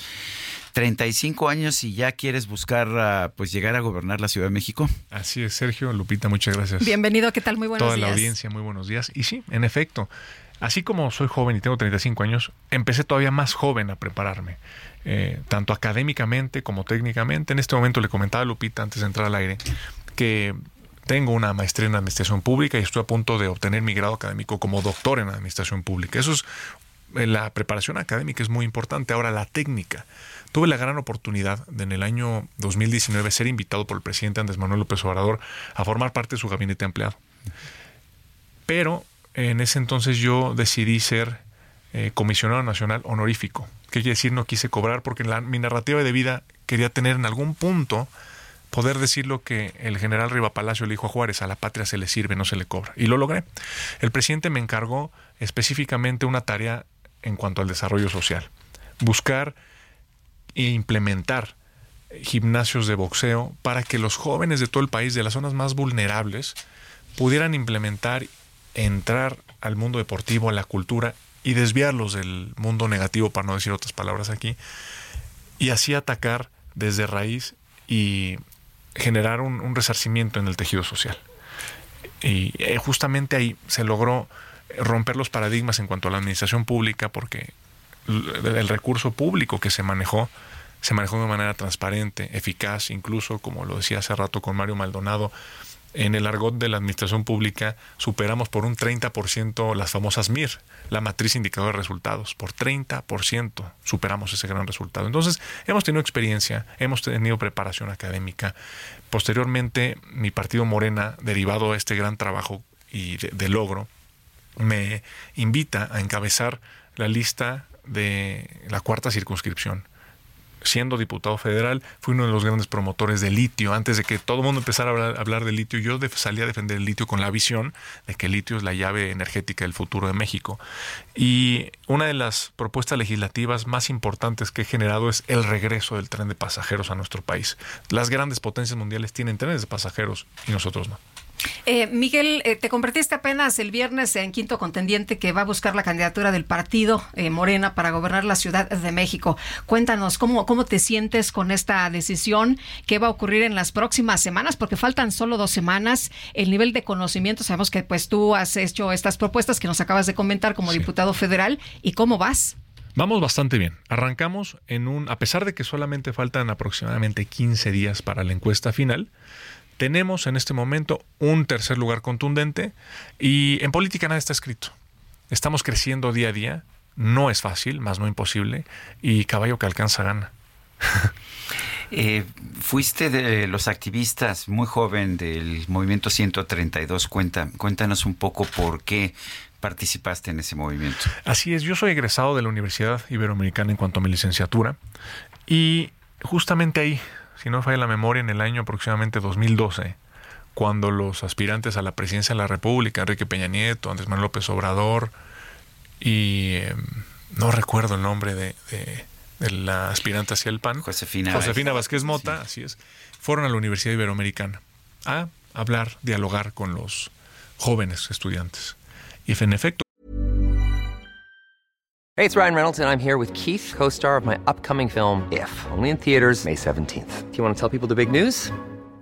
Right, I'll do. Sign up now and you'll get unlimited for $15 a month in six months of Paramount Plus Essential Plan on us. Mintmobile.com slash switch. Upfront payment of $45 equivalent to $15 per month. Unlimited over 40 gigabytes per month. Face lower speeds. Videos at 480p. Active Mint customers by 531.24 get six months of Paramount Plus Essential Plan. Auto renews after six months. Offer ends May 31st, 2024. Separate Paramount Plus registration required. Terms and conditions apply if rated PG. Cuando fue Andrés Manuel López Obrador fue un éxito rotundo. Yo fui de los grandes promotores de que eh, a mis compañeros de clase fueran a ese evento y lo escucharan para que entendieran lo que yo entendía al conocer a Andrés Manuel López Obrador. Posteriormente va Enrique Peña Nieto y surgió ahí, en ese entonces no se llamaba el movimiento Yo Soy 132, fue un movimiento espontáneo, real, de estudiantes. De, protesta de los estudiantes y ya después que dijeron que eran unos cuantos, dijeron yo soy 132. Exactamente. Fue una, los, los estudiantes nos sentimos ofendidos porque no nos metieron al auditorio, las preguntas ya estaban preparadas, quienes íbamos a preguntar no nos dejaron entrar, quienes sabían que estábamos apoyando a Andrés Manuel López Obrador, bueno, nos tenían de lejos y aparte llevaron acarreados. Estábamos muy indignados y eh, salió el tema de San Salvador Atenco, cuando Peña Nieto fue gobernador, y de cómo abusó del poder a la gente, a los campesinos. Los estudiantes nos indignamos y terminamos corriendo Enrique Peña Nieto de la, de la universidad. Posteriormente, eh, ese movimiento, como bien lo dices, me parece Pedro Joaquín Codwell siendo presidente del PRI, dice al otro día, un gran éxito el evento de Peña Nieto en Libero, salvo por unos porros revoltosos. Nos ofendimos, sacamos un video de 131 alumnos con nuestro carnet y publicando quiénes éramos y que era un movimiento real. Y al siguiente día que de ni siquiera eran estudiantes de verdad, eso se recuerdo lo que dijo. Eh, fue lo que dijo, y todos éramos Cuando estudiantes. sacaron los videos, ¿no? De. 130. Éramos estudiantes de comunicación y de mercadotecnia. Yo me gradué en mi licenciatura en mercadotecnia y posteriormente en administración pública, como ya les comenté, mi maestría. Pero en ese entonces sale Pedro Joaquín, nos indignamos, sacamos ese video y al otro día eh, el ITAM, la UNAM, eh, universidades públicas y privadas nos unimos y hacemos una cadena eh, para buscar ahí eh, este, este, este gran logro que se generó en cuanto a los estudiantes, buscando la democratización de los medios. Oye, y bueno, en estos años pues han cambiado mucho las cosas. Ya el día de hoy te reúnes eh, con eh, Mario Delgado y les va a dar los lineamientos, ¿verdad? De las encuestas. Cuéntanos. Así es, eh, al parecer somos, si no me falla la memoria, 54 aspirantes en cuanto a los nueve estados de la República, que aspiramos a coordinar los trabajos de la transformación. En efecto, soy el más joven. Hoy el presidente Mario Delgado, junto con la coordinadora nacional Claudia Sheinbaum Pardo, darán a conocer los lineamientos, que prácticamente, me imagino, son lineamientos de unidad y de reconocer el resultado. Yo confío plenamente en mi partido, confío en Morena, confío en el proceso. Desafortunadamente sí entramos un poco tarde, pero entramos. De hecho, hay quien dice que en dos semanas es imposible revertir ya las tendencias que existen. ¿Tú qué opinas? Yo creo que en política nada está escrito. Puede pasar cualquier cosa. Eh, estamos con la frente en alto, muy positivos. Sabemos de lo que estamos hechos, sabemos de nuestra preparación, sabemos que estamos listos y estamos dispuestos a enfrentar el reto de ganar y el reto también de que no nos favorezca la encuesta. Pero además eh, nos explicabas que tienes muy buen reconocimiento, ¿no? Con tu trabajo como legislador y bueno, también con, con eh, pues una comunicación muy activa en tus redes sociales. Así es, Lupita. Y de hecho invito al auditorio, a la audiencia, perdón, a que puedan ver mis redes sociales. Estoy en, todas las redes sociales como Miguel Torruco Garza. Y ahí es donde expreso todo el sentir legislativo, todo el sentir político a un lenguaje más coloquial donde la gente puede comprender el, el- el argot político que luego es tan difícil comprender. Y ha tenido un auge especial que me ha impulsado también ese reconocimiento, pero no solamente en redes sociales, sino también recorriendo las calles, recorriendo las, las 1812 colonias de la Ciudad de México, lo hago siendo diputado y antes de ser diputado, eh, recoger los y la gente sentimientos. te ubica muy bien. En, en la, en la calle, ¿no? Te, te Sí. dice, hasta te, te preguntan por, por temas que, Ah, que así has es, propuesto. así es. Eh, la tecnología ha llegado a, a- a cambiar también la política, pero no puedes dejar la base, la política de la base, que es recorrer de casa en casa, como nos ha enseñado el presidente Andrés Manuel López Obrador, al cual yo veo como un maestro eh, político y, y como un gran ejemplo de cómo cambiar a ese político inalcanzable a ser simplemente un ciudadano más con la responsabilidad de la representación. Mm, Tú sabes que yo conocí a tu padre hace décadas, también Lupita lo conoce desde hace muchos años, Miguel Torruco Márquez, que tenía una o que tiene una trayectoria impresionante en el campo de la hotelería, en el campo del turismo y que hoy es secretario de turismo del presidente López Obrador. ¿Eso ayuda?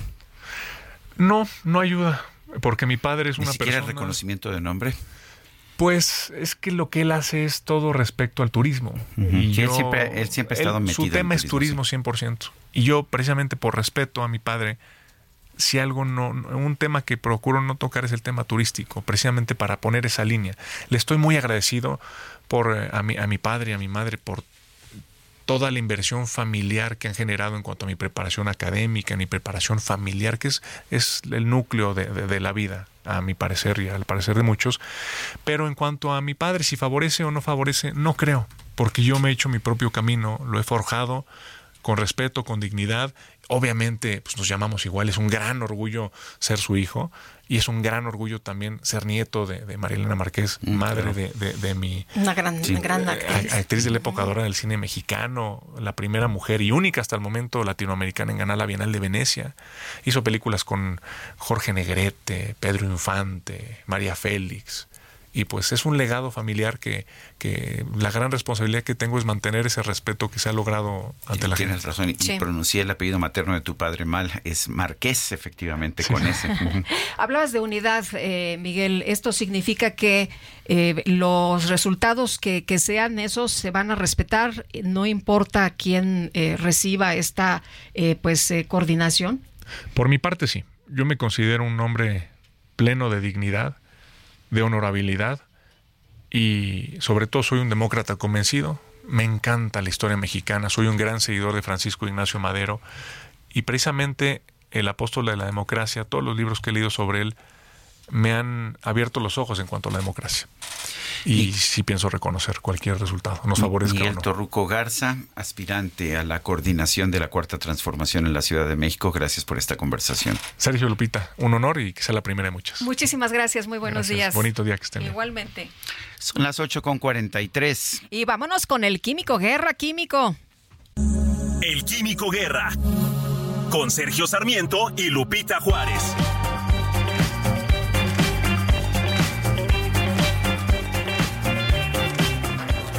¿Cómo estás, Químico Guerra? Muy buenos días.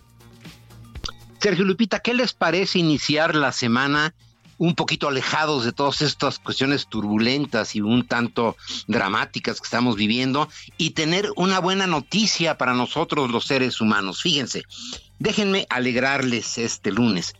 A pesar del pensamiento generalizado de que todo va mal, la ciencia nos da buenas noticias, Sergio Lupita. Está en el imaginario colectivo, ¿a poco no? Que los océanos y las pesquerías van mal. Acidificación del océano, plásticos, microplásticos, el colapso de las poblaciones de peces. Pues, ¿qué creen? Sergio Lupita, un equipo internacional de investigadores acaba de publicar en los Proceedings of the National Academy of Sciences, los registros de la Academia Nacional de Ciencias de los Estados Unidos, la revisión más completa a la fecha del estado que guardan en los mares del mundo las pesquerías, con base en cada región de los océanos del planeta. La conclusión es, fíjense, que las poblaciones de peces están aumentando en las aguas de nuestro mundo. Van a decir, bueno, ¿cómo si todo el mundo sabe que vamos rete mal, ¿no? Que está desapareciendo, que pronto va a haber más plásticos que peces en el océano, etcétera? Bueno, pues eh, los datos dicen que están aumentando eh, las poblaciones. Se analizaron los datos de los volúmenes de pesca, la velocidad de recuperación, las presiones o estrés oceánico, los números de las poblaciones. También se analizaron las estrategias de manejo, las fluctuaciones y las predicciones de la producción pesquera máxima sustentable. Ese es un término, digamos, como un indicador a nivel global.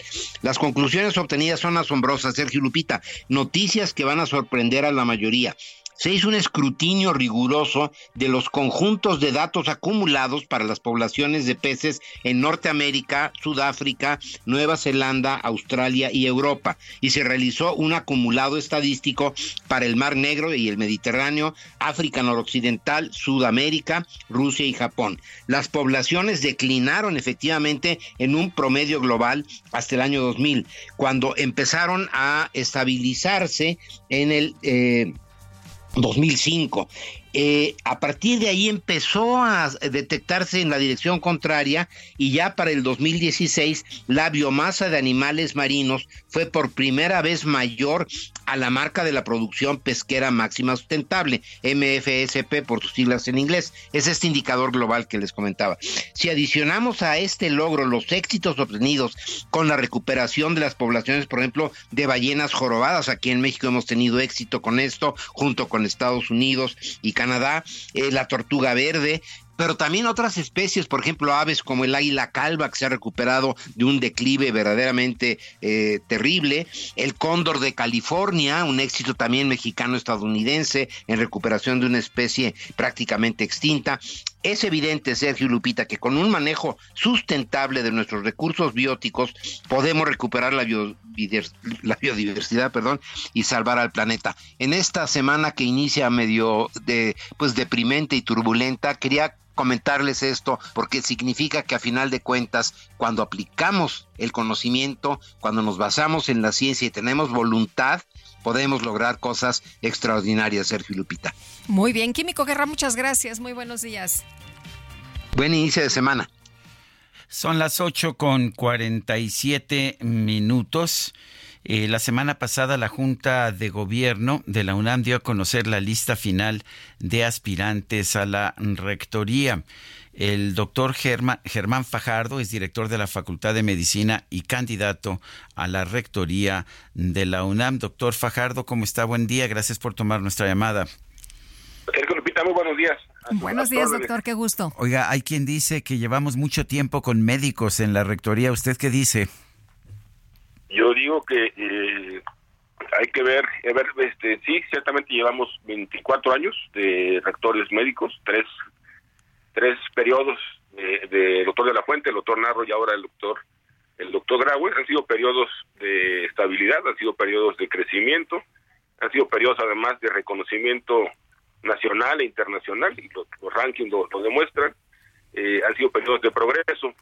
Yo en todo caso diría que hay que ver 24 años para adelante, ¿no? en una universidad moderna y no 24 años para atrás, Sergio Doctor, habla usted de una universidad moderna, una universidad donde pues se pueda conectar con tocar un solo botón. ¿Y ese botón para qué serviría? ¿Para ayudar a la comunidad universitaria a qué? Yo creo que varias cosas. la universidad se debe a este país, es, es una institución del Estado mexicano y la universidad tiene que ayudar a este a este país. Por supuesto, ayudar a las personas, para ayudar al individuo, a la persona que tiene confianza, al joven que no tiene confianza, a su familia, para ser una profesionista o un profesionista eh, con desarrollo personal, pero también en lo colectivo, también es muy importante que pensemos en la sociedad, que pensemos en las, en las comunidades y poder retribuirle a este país todo lo que nos ha dado. Eh, doctor, ¿qué haría usted en caso de ser rector de la UNAM?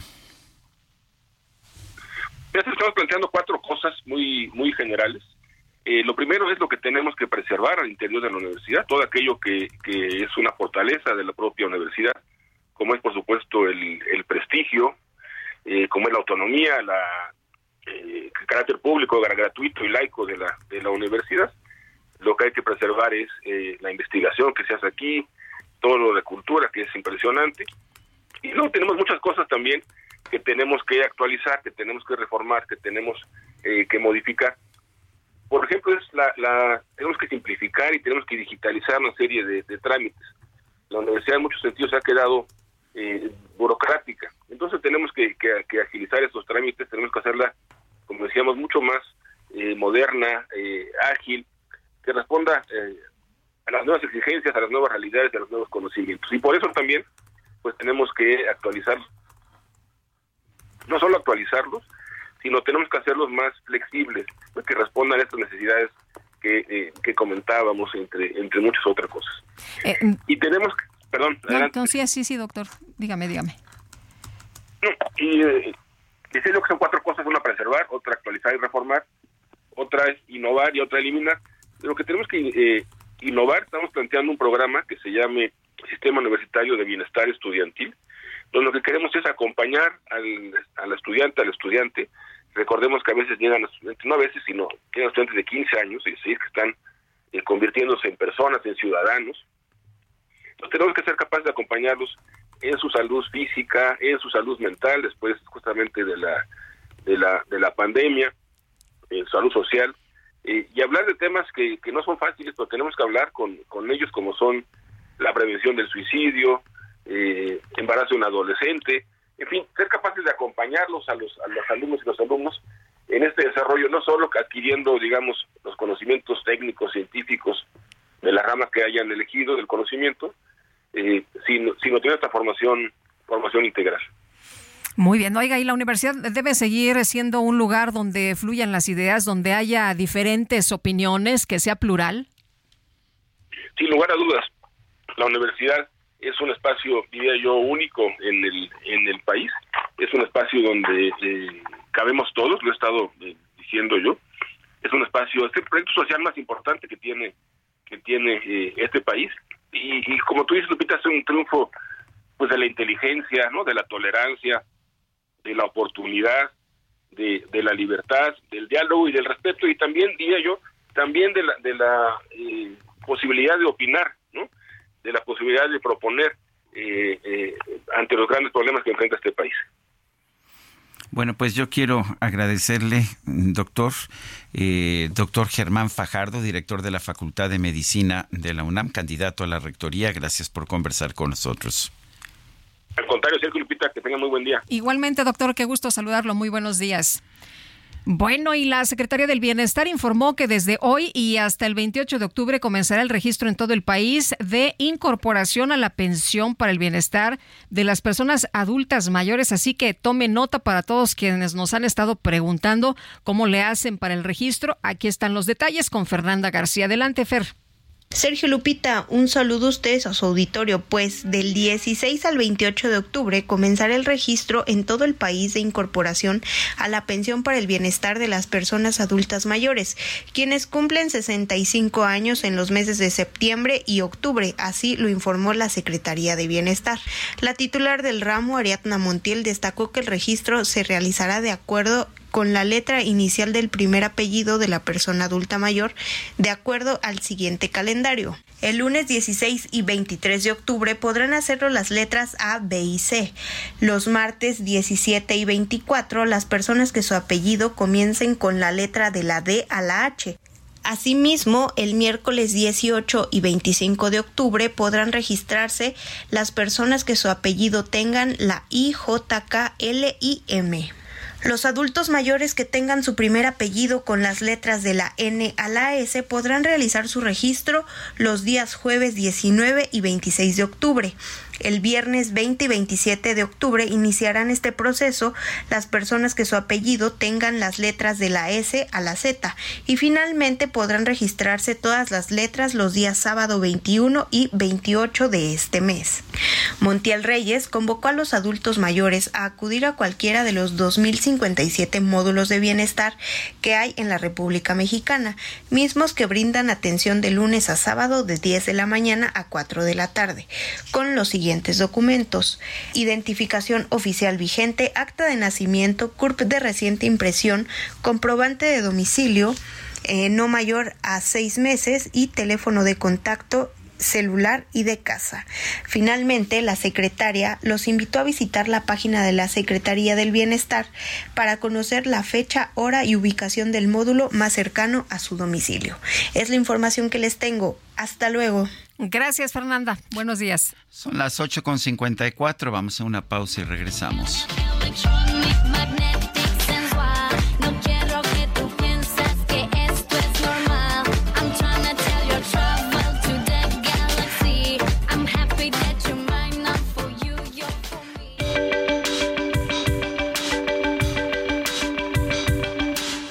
Sarmiento y Lupita Juárez quieren conocer tu opinión, tus comentarios o simplemente envía un saludo para ser más cálida esta mañana.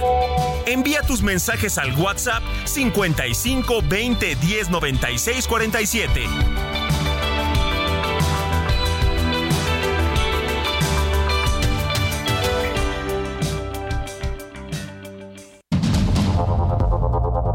Continuamos con Sergio Sarmiento y Lupita Juárez por el Heraldo Radio.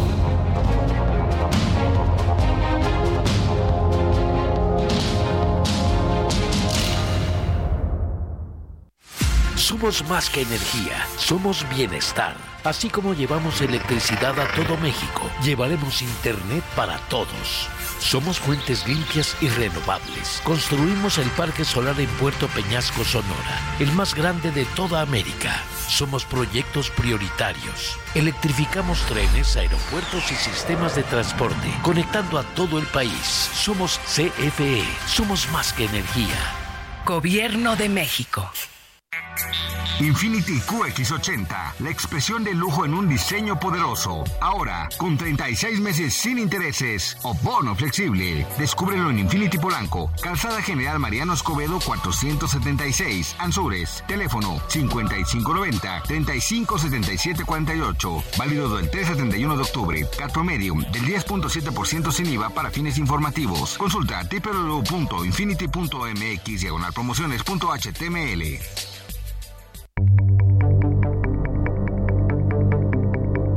Jaque Mate con Sergio Sarmiento.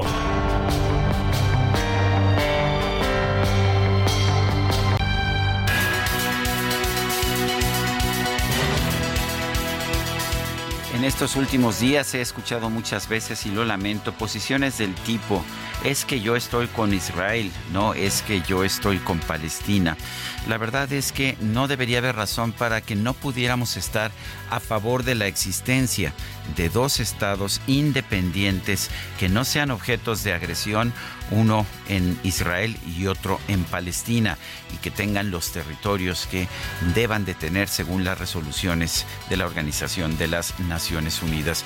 Lo que hay que rechazar siempre, sin embargo, son los actos de violencia en contra de inocentes, y eso es lo que estamos viendo.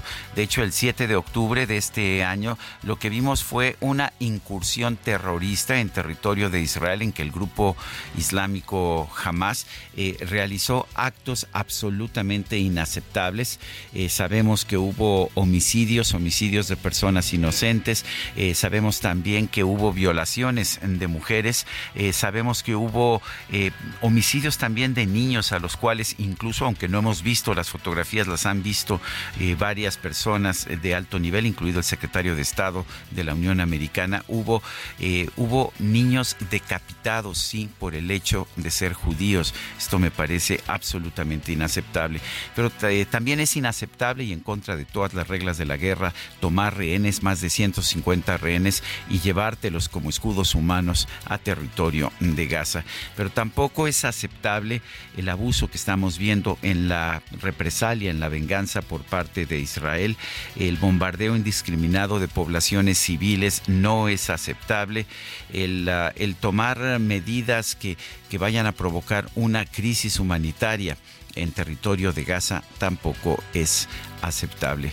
Tenemos que entender que no se trata de estar en, favor de un país y en contra de otro, en contra de un Estado y, y, a favor de algún otro Estado. Deberíamos estar a favor todos de la humanidad y del respeto de los derechos humanos, pero no lo estamos viendo desafortunadamente.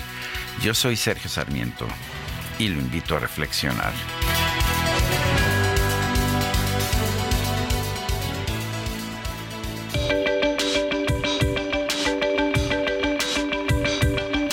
Sergio Sarmiento, tu opinión es importante. Escríbele a Twitter en arroba Sergio Sarmiento.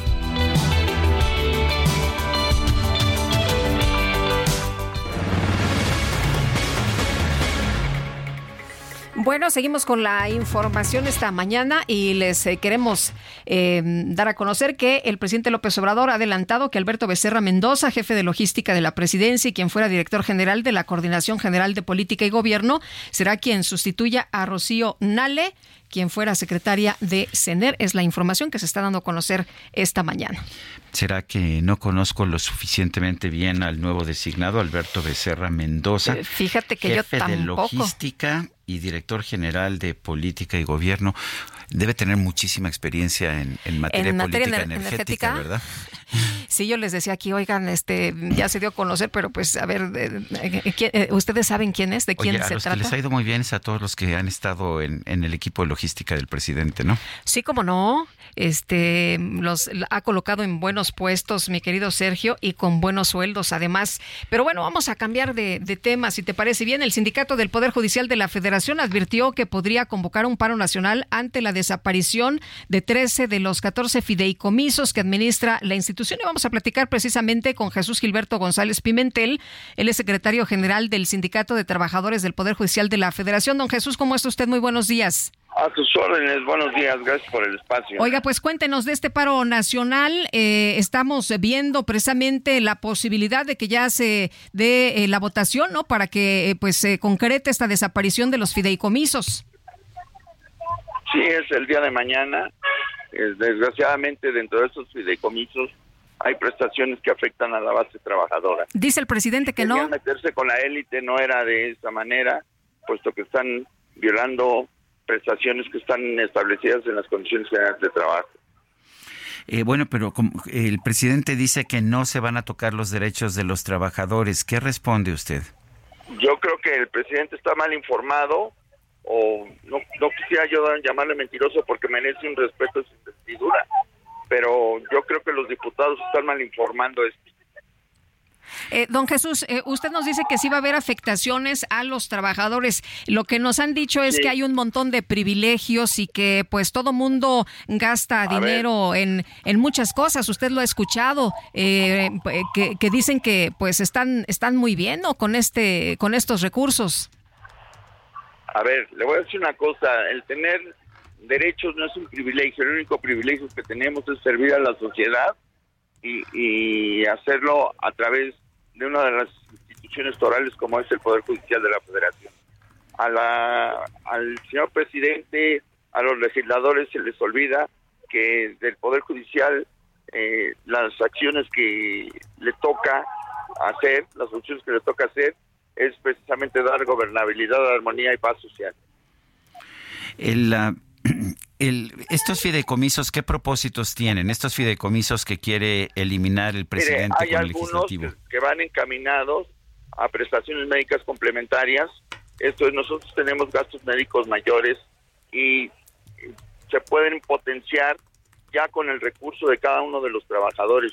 Cuando esto pasa y excede la suma asegurada, la, la cuenta que será derivado de su atención médica, proceden estos fideicomisos previo un estudio socioeconómico y que lo determine el comité de gobierno o la comisión de administración. En el comité de gobierno en la Corte y la comisión de administración en el Consejo de la Judicatura.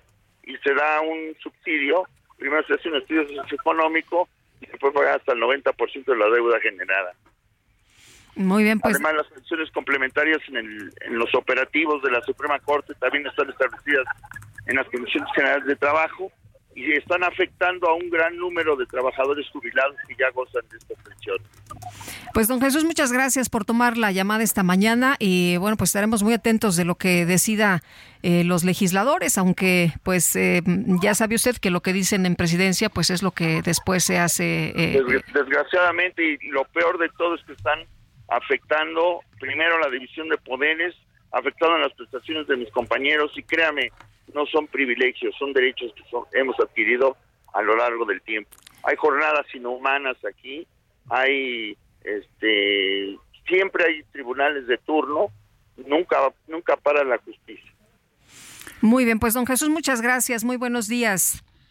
Le agradezco, gracias. Al contrario, gracias por platicar con nosotros y explicarnos pues cómo están las cosas precisamente en eh, esta en este momento, ¿no? Con la desaparición de 13 de los fideicomisos que se ha planteado por parte del presidente Andrés Manuel López Obrador y que se va a votar el día de mañana. Oye, nos dice eh, nuestro compañero Isaías Robles, a ver, son 26 integrantes de la ayudantía, ahora altos funcionarios federales. ¿Qué te parece? Pues sí, qué bueno que está Isaías siempre al pendiente de, de lo que vamos comentando. No tenía la cifra exacta, pero ahí está. Ahora son 26. Son las 9 de la mañana con 10 minutos y ya la veo venir, pero ahora sí los veo muy contentos con banderines de los Browns, este, los cafés de Cleveland. Bueno, están irreconocibles los de la microdeportiva. Son muchos años que pasaron sin decirte quiero. Piensa en tu nena, en tu ex. Y en verdad te quiero. Pero encuentro formas de engañar mi corazón. No me gusta, a mí me La micro deportiva. Déjame robarte un beso que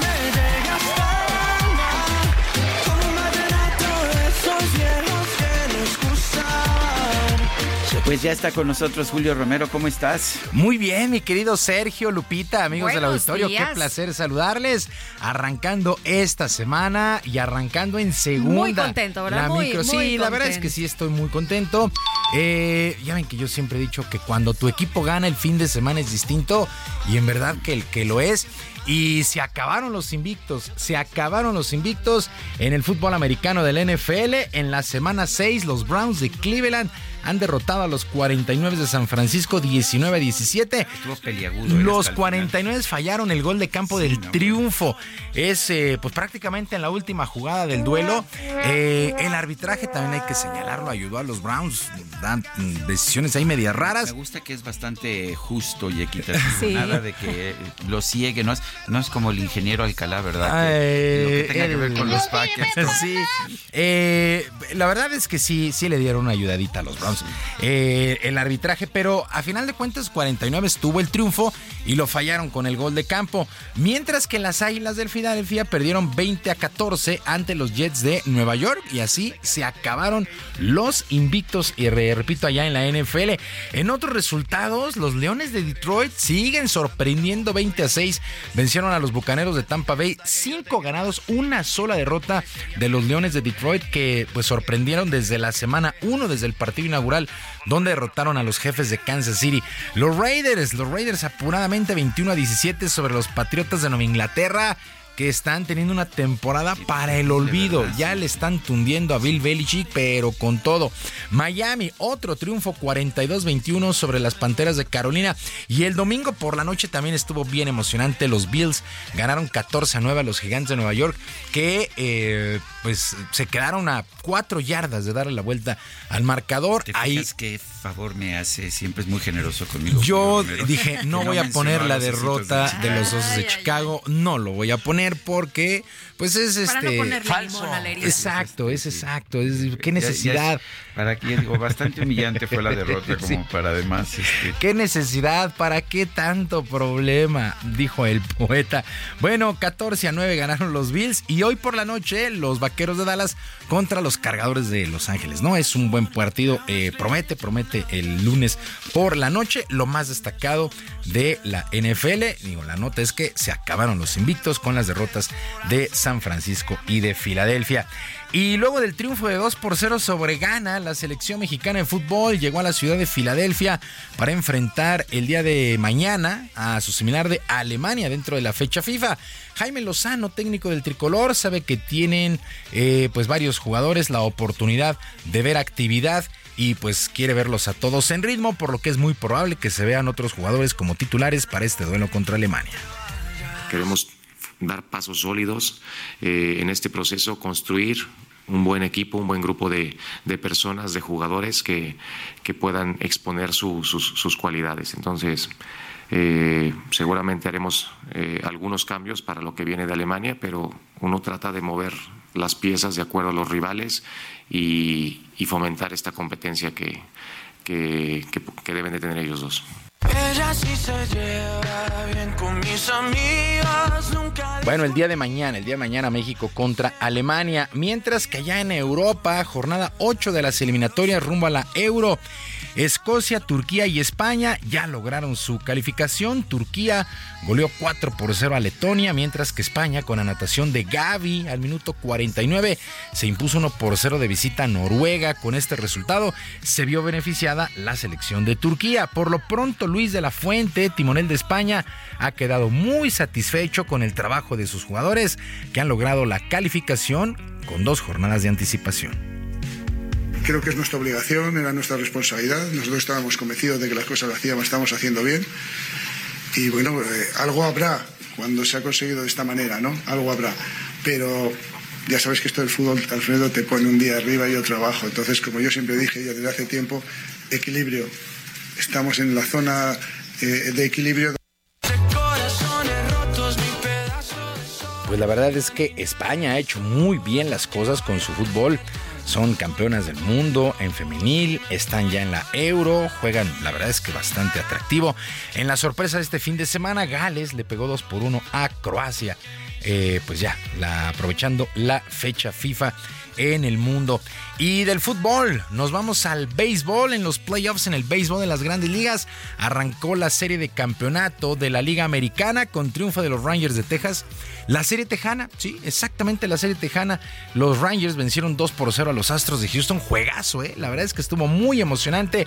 El zurdo Jordan Montgomery tuvo una excelente salida. Seis, eh, entradas, un tercio. Le pegaron solamente cinco hits. Eh, regaló una base por bolas y ponchó a seis enemigos. Fue el trabajo de Jordan Montgomery que se llevó la victoria. El derrotado fue el veterano Justin Verlander para el día de hoy, el juego 2, mientras que la Liga Nacional arranca también su serie el día de hoy con los Phillies de Filadelfia que estarán recibiendo a los Diamondbacks de Arizona. Ya esta serie de campeonato es a ganar cuatro de posibles siete duelos. Ya solamente cuatro equipos quedan con vida en busca del boleto a las Serie Mundial. En la pelota de nuestro país, pues prácticamente todo está arrancando. Arrancó la campaña en la Liga del Pacífico. En el duelo de la jornada, los Sultanes de Monterrey derrotaron seis carreras por cinco a los Águilas de Mexicali en 11 entradas. Y en Liga Mexicana también arrancó la campaña en la Liga Invernal. Por lo pronto, aquí en la capital, los guerreros de Oaxaca se impusieron 14 carreras a 10 a los Diablos Rojos. Esta liga, pues, es de desarrollo para jóvenes peloteros, pero también para potenciales managers como el panameño José Macías, que en verano es coach de Diablos y ahora es manager de estos guerreros de Oaxaca. No, la verdad esto, uno, uno empieza esta carrera, uno busca una oportunidad y la verdad esto es algo que tú tienes que tener control del juego, hacer los movimientos como debe ser y, y hay momentos que te vas a equivocar, pero hay que seguir trabajando y la verdad me siento bien, me siento feliz, una experiencia nueva, ya como te digo, con fanáticos de esa cosa y la verdad es algo bien agradable.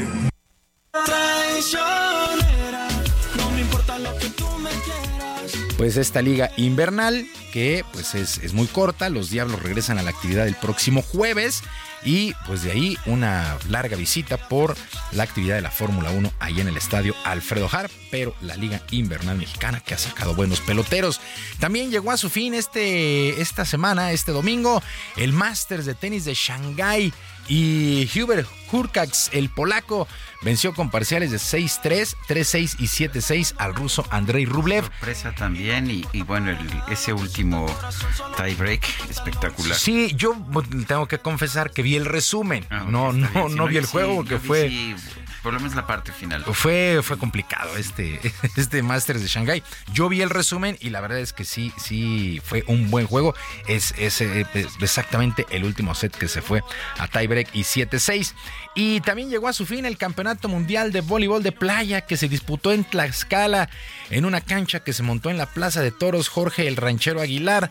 La dupla checa de Ornek Persugic y David Schwinger se proclamaron campeones en la rama varonil, mientras que en la las estadounidenses Sarah Hughes y Kelly Schenk alzaron el trofeo. Ambas parejas pues ya lograron su boleto a los Juegos Olímpicos de París el próximo año. Un muy buen evento, el Mundial de Voleibol de Playa allá en Tlaxcala. Sergio Lupita, amigos del auditorio, la información deportiva este lunes. Les recuerdo nuestras vías de comunicación en ex Twitter, en ex Twitter. Estoy en arroba jromerohb, en arroba jromerohb. Además, el barrio deportivo, el barrio deportivo de lunes a viernes a las 7 de la noche, ahí en el YouTube, con mucha información y mucha diversión. Que tengan todos un extraordinario lunes y una mejor semana. Gracias, Julio. Buenos días. Gracias, buenos días. No la ven, pero hoy salió a beber porque ya no tiene novio. Ella sabe cómo soy, si me llama yo le doy por... Bueno, y vamos a platicar con la doctora Beatriz Elíacer García, ella es subdirectora de Imagenología y Radioterapia ITO, y vamos a platicar de este Teletón 2023. Doctora, qué gusto saludarla, buenos días. Hola, ¿qué tal Sergio Lupita? ¿Qué tal? Mucho gusto por la invitación de nuevo. Nos vemos de nuevo en este año, ¿verdad? Así En es, este platicamos octubre. de nuevo en este año, donde cuáles son las metas y cuáles son los retos, doctora, cuéntenos. Pues siempre, ya sabes que Teletón tiene como objetivo poder seguir alcanzando a todos nuestros niños con discapacidad para ofrecerles los mejores tratamientos, al igual como eh, autismo y cáncer. Y pues en este año eh, se inauguran prácticamente el CRIT de la Montaña Guerrero en Tlapa y el CRIT de Sinaloa. Estamos muy, muy contentos, sobre todo porque el CRIT de Sinaloa va a contar con un modelo híbrido. Eso quiere decir que va a dar apoyo a nuestros niños que requieren eh, rehabilitación por discapacidad y también a aquellos pacientes que tengan algún nivel de autismo para que, mm, para que puedan incorporarse a la sociedad. Esta es nuestra primera vez que tenemos un modelo híbrido en una en una condición así, pero estamos muy contentos. Y en esta ocasión, pues vengo a platicar contigo sobre el corazón de Teletón se viste de rosa. Tú sabes que durante octubre Teletón se une a la causa del cáncer de mama y justamente es porque pues en nuestro país hay 40 mujeres por cada 100 mil con diagnóstico de cáncer de mama y desafortunadamente pues 10 mueren por esta enfermedad. Cada vez mujeres más jóvenes y eh, y estamos en toda la intención de poder apoyarlas en un diagnóstico oportuno. El, exactamente cuál va a ser la petición que le van a hacer a los, a los televidentes, a los radioescuchas en este teletón. Pues vamos a pedir que no dejen de donar, que sigan eh, la, la, estrategia de, de, el, de, todo el evento. Va a ser el día sábado 16 de diciembre. Eh, en esta ocasión estamos en, en desde, el, desde un estadio. Es, y vamos a tratar de que vamos a, a, llegar a la meta, que la meta todavía casi siempre es el, la pues lo recaudado el año pasado más un peso más. Todos nuestros eh, nuestros aliados comerciales, todos estamos muy eh, muy emocionados. Ya hace unos días se, inauguró nuestro himno, nuestra, nuestro himno de este año con Alex Intec, Alexander Hacha, eh, Beni Ibarra, no sé si ya tuvieron oportunidad de verlo. Y este himno fue grabado justo en la azotea del hospital aquí en Querétaro. Está muy bonito, eh, habla pues de toda nuestra lucha, de justamente del corazón que hace Teletón. Y pues estamos muy felices de empezar y arrancar estas campañas para justamente llegar a la meta de este año. Eh, doctora, en esta campaña para detección oportuna, Teletón tendrá, además de este llamado, eh, algún eh, tipo de, de, apoyo para las detecciones.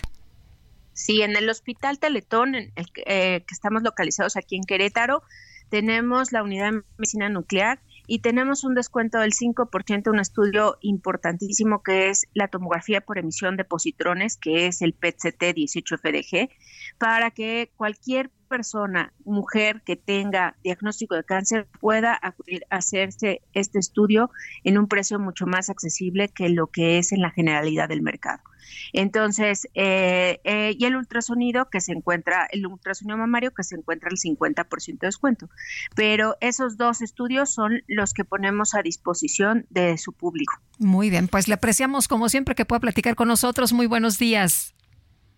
Muchísimas gracias, gracias Sergio, gracias. Gracias. Hasta luego, es doctora. La doctora Hasta Beatriz Eliacer García, subdirectora de Imagenología y Radioterapia. Y bueno, pues el, esta causa, estas causas del Teletón me parece que son causas que debemos registrar. Son las 9 con 24, nuestro número de WhatsApp 55 2010 96 47. Vamos a una pausa y regresamos. Shake, shake, like oh,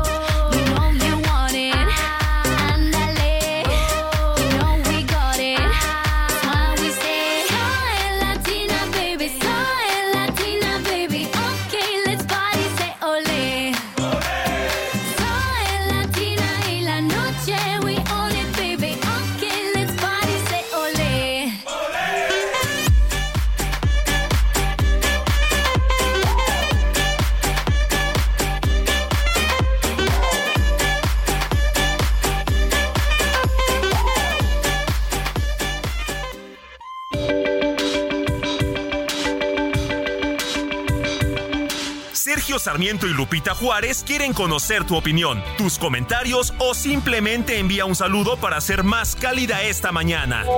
Envía tus mensajes al WhatsApp 55 20 10 96 47.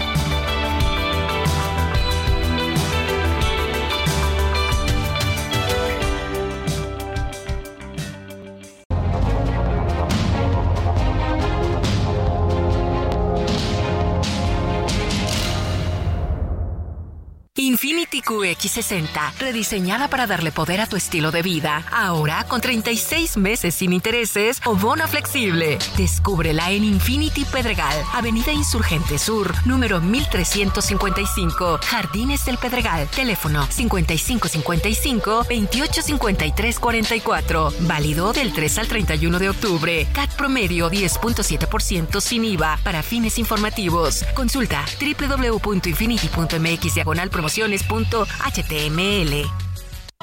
Ya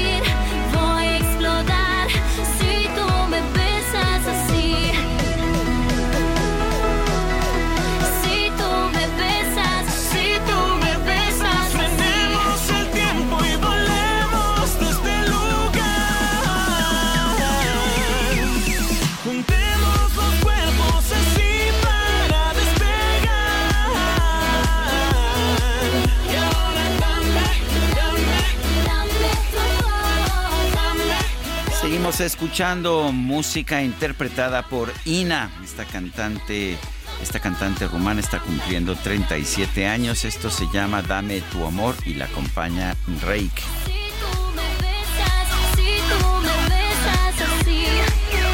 Oye, qué padre que canten tantos idiomas y en esta... Muy versátil esta Sí, mujer. sí, sí, en español, dame tu amor, ni más ni menos. Además, está guapa.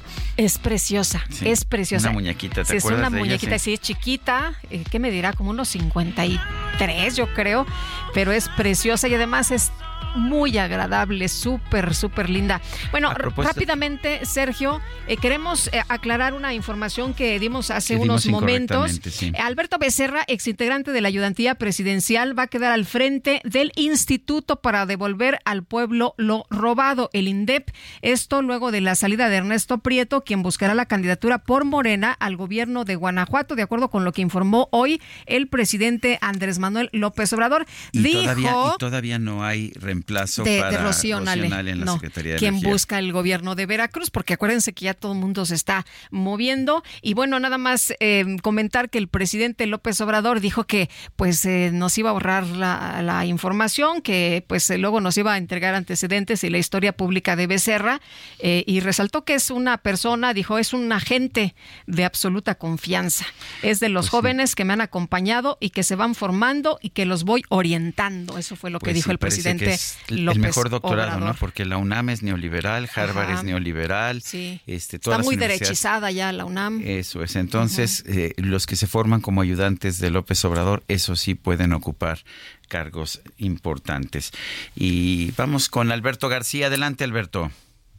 Sergio Lupita, qué gusto saludarlos. Déjenme comentarles que nuestros amigos del Abierto de Tampico nos están invitando a que disfrutemos del mejor tenis del mundo del 23 al 28 de octubre en la ciudad de Tampico, donde se disputará el torneo de la WTA 125 con la presencia de jugadoras de clase mundial. Un evento para toda la familia con zona comercial, música, juegos y mucho, mucho más. Las embajadoras de este año son Agla Tomjanovic de Australia y Heidi Watson de Gran Bretaña. Algunas de las competidoras que estarán presentes son Elizabeth Mandlik de Estados Unidos, Emiliana Arango de Colombia, Taylor Townsend de Estados Unidos, Ana Kalinskaya de Rusia, Nuria Parrizas Díaz de España, Rebeca Marino de Canadá y Caroline Dorheit de Estados Unidos. Búsquenlos ya en Facebook e Instagram como Abierto de Tenis Tampico o en su página abiertotampico.com.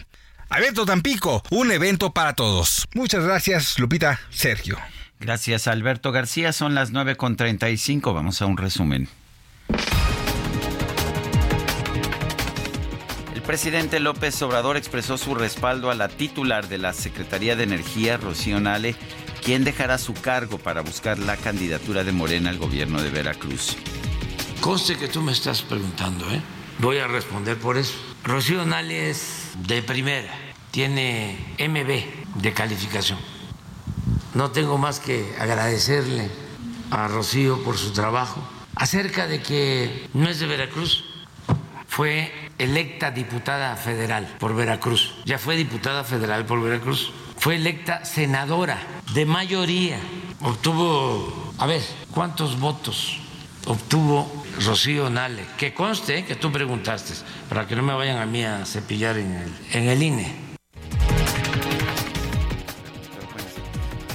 Una refinería. El, Sí. el precio nada más se le disparó de 8 mil millones de dólares a alrededor de 20 mil millones. Nada más. Y tuvieron que ocultarlo para que no supiéramos realmente cuánto costó. MB, M- MB. dice el presidente, la calificación para Rocío Nale, MB. Hace mucho que, que no se usa ese Eh, sistema. Hace ¿no? mucho. Pero bueno, el INAI determinó que la Secretaría del Bienestar debe informar a detalle sobre el traspaso de más de 47 millones de pesos a partidas presupuestales para la Dirección General para el Bienestar de Niñas, Niños y Adolescentes por concepto de gastos indirectos de programas de subsidios. La Secretaría de Salud Federal informó que este lunes comienza la campaña nacional de vacunación contra el COVID-19 y la influenza estacional, con más de 54 millones de dosis para personas de grupos vulnerables. En Tlanepantla de Vaz, Estado de México, 50 personas resultaron intoxicadas por una fumigación en el centro comercial Centura para eliminar con pues eh, esta presunta plaga de chinches. Pero no sé si las eh, resultaron afectadas, lo que sí fue la gente que resultó intoxicada. Bueno, la Embajada de Israel en México denunció que sus instalaciones fueron dañadas durante la protesta de la semana pasada a favor de Palestina. Advirtió que el respaldo a Hamas no es ni será un apoyo a los habitantes de Gaza. El presidente de Venezuela, Nicolás Maduro, habló por teléfono con el líder de la Autoridad Nacional Palestina, Mahmoud Abbas, para manifestarle su apoyo incondicional ante la terrible situación en la franja de Gaza. Tú eres la luna, yo soy el sol. Y si te acercas te voy a quemar. Y si te quemo te va a gustar. Muchas chispitas van a saltar. Más de 60 mil personas se congregaron en las islas de Ciudad Universitaria para participar en el picnic bajo la sombra, convocado por Cultura UNAM con el objetivo de presenciar el eclipse solar anular del sábado pasado. El evento contó con la participación de la astrónoma mexicana Julieta Fierros y nuestra corresponsal de los cielos, quien ofreció una conferencia para entender este fenómeno, mientras que representantes del Museo Universum regalaron lentes con filtros especiales para observar el eclipse. Cuando salía la con estrellas tan relumbrosas que todo el cielo hace brillar.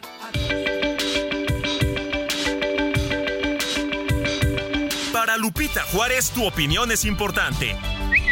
Síguela en arroba Lupita Juárez H.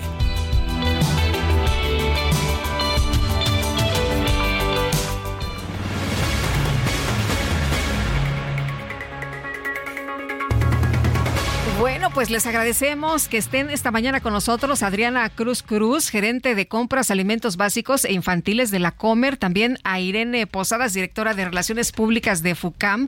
Esta mañana, Sergio, porque estamos hablando del mes rosa y la Comer FUCAM, pues están, están como siempre invitándonos precisamente a que tengamos información. Adriana, bienvenida, Irene, bienvenida. Muchas gracias por la invitación. Muchas gracias. Eh, Adriana, cuéntanos, eh, no es la primera vez que participan precisamente en este tipo de campañas. ¿Por qué es tan importante? No, eh, ya justo llevamos 15 años eh, consecutivos trabajando de la mano con FUCAM. Eh, nosotros, eh, como empresa socialmente responsable, la Comer, eh, donamos un porcentaje de nuestras ventas para poder regresar al siguiente año y poder realizar mastografías gratis. ¿Y estas mastografías, Irene, qué tan importantes son? Son muy importantes porque, como bien sabemos, una de cada siete mujeres desarrollará cáncer de mama en su vida y solamente la detección oportuna es la vía de entrada para poder eh, bajar la mortalidad de esta terrible enfermedad. Adriana, ¿cómo se puede ayudar? Mira, eh, tenemos pasillos rosas, ¿no? Eh, que hoy visten la tienda en su totalidad.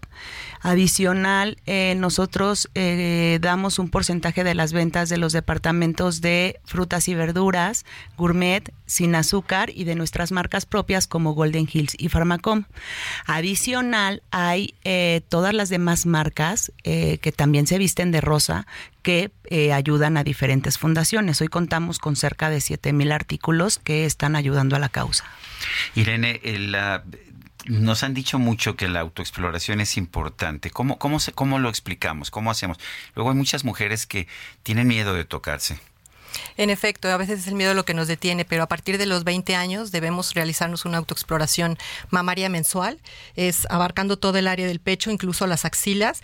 La importante es conocernos lo que es normal para cuando detectemos algo ¿Qué se anormal. busca? ¿Bolitas? ¿Qué es, qué es lo que busca uno? Sí, inicialmente las bolitas, pero eh, la idea es que cuando ya las tocamos pueden ser de un centímetro o dos centímetros.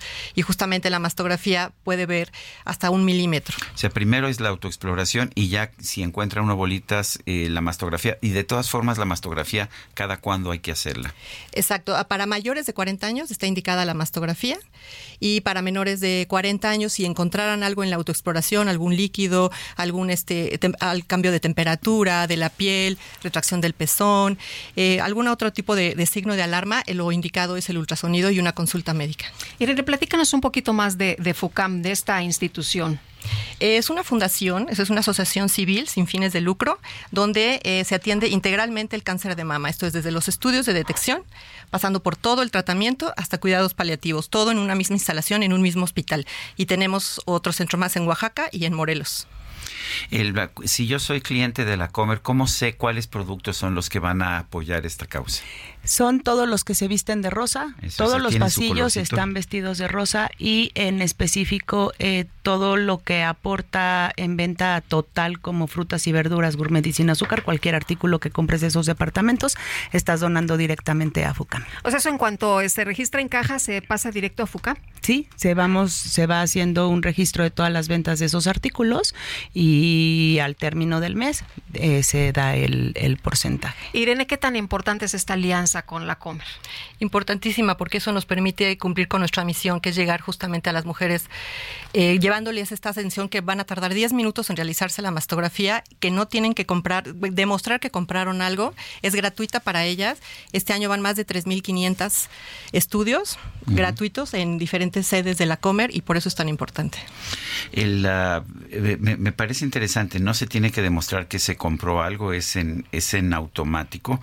El, ¿Cuánto tiempo lleva FUCAM y, y cómo, cómo consiguen sus recursos? Me imagino que esta es una forma de, los, de conseguir recursos. ¿Hay otras formas? ¿Hay donativos directos? Sí, eh, estamos desde el año 2000, o sea, llevamos 23 años ya. Y exactamente, eh, ahora lo que hacemos es ofrecer nuestros servicios. Eh, todo de patología mamaria en general, de ginecología y de todos los tratamientos. Y también una parte es esto, o sea, el apoyo de las empresas socialmente responsables para que podamos cumplir con nuestra misión. ¿Y, y cómo escogió la Comer apoyar esta causa? Mira, la realidad es que se dio una alianza por un tercero eh, y de ahí continuamos nosotros ya trabajando directamente 15 años, o sea, llevamos ya la verdad muchísimo, muchísimo tiempo. Hemos, eh, con esto se ha beneficiado más de 14 mil personas con respecto a, los estudios, ¿no? La realidad es que eh, es importante mencionar que no es necesario que compres absolutamente nada. Eh, para que te puedas realizar el estudio. Sin embargo, sí es importante saber que, que cuando tú compras estás apoyando para que el siguiente año podamos regresar con Claro. más estudios. Eso, eso, la verdad es, pues es muy padre eh, el poderlo llevar y el poder acercar eso a la gente, ¿no? Muy bien, pues eh, agradecemos a las dos que hayan platicado con nosotros, que nos inviten a sumarnos a este mes rosa. Irene, y bueno, pues eh, no nada más es el mes rosa, ¿verdad? Este es cuando hacemos más énfasis, pero siempre tenemos que estar atentas. Exactamente, como nosotros decimos, octubre dura todo el año para nosotros. Muy bien, buena frase. Eh, yo los invito a que visiten la página www.lacomer.com.mx donde podrán revisar el calendario porque las mastografías se realizan todo el mes de octubre y todo el mes de noviembre. Eh, ahí podrás realizar tu cita y acudir eh, de manera gratuita a realizarte el estudio. Muy bien, Adriana Cruz, muchas gracias. Muchas gracias. Adriana Cruz Cruz, gerente de compras, alimentos básicos e infantiles de la Comer. Irene Directora de Relaciones Públicas de FUCAM. Muchísimas gracias. Gracias. Gracias, a, las dos. Son las 9 con 45 y vámonos a Michoacán. Ayer se registraron bloqueos en carreteras en la región de Tierra Caliente. Charbel Lucio nos tiene la información. Adelante, Charbel. ¿Qué tal, Sergio Lupita? Muy buenos días. Así es, el día de ayer, eh, durante labores de inteligencia policial y militar en la región de Tierra Caliente, eh, los oficiales realizaron un operativo en la localidad de Zenobio Moreno, en Apatzingán, donde fueron detenidas dos personas de sexo masculino quienes eh, portaban un arma de fuego de alto poder, un cargador y 28 cartuchos de arma larga, así como un vehículo. Entre estos dos arrestados se encuentra César Alejandro Sepúlveda Valencia, de 21 años de edad, quien es hijo del líder criminal César Sepúlveda Arellano, alias considerado como uno de los principales generadores de violencia en la Tierra Caliente y, eh, bueno, uno de los eh, principales cabecillas del grupo Los Viagas.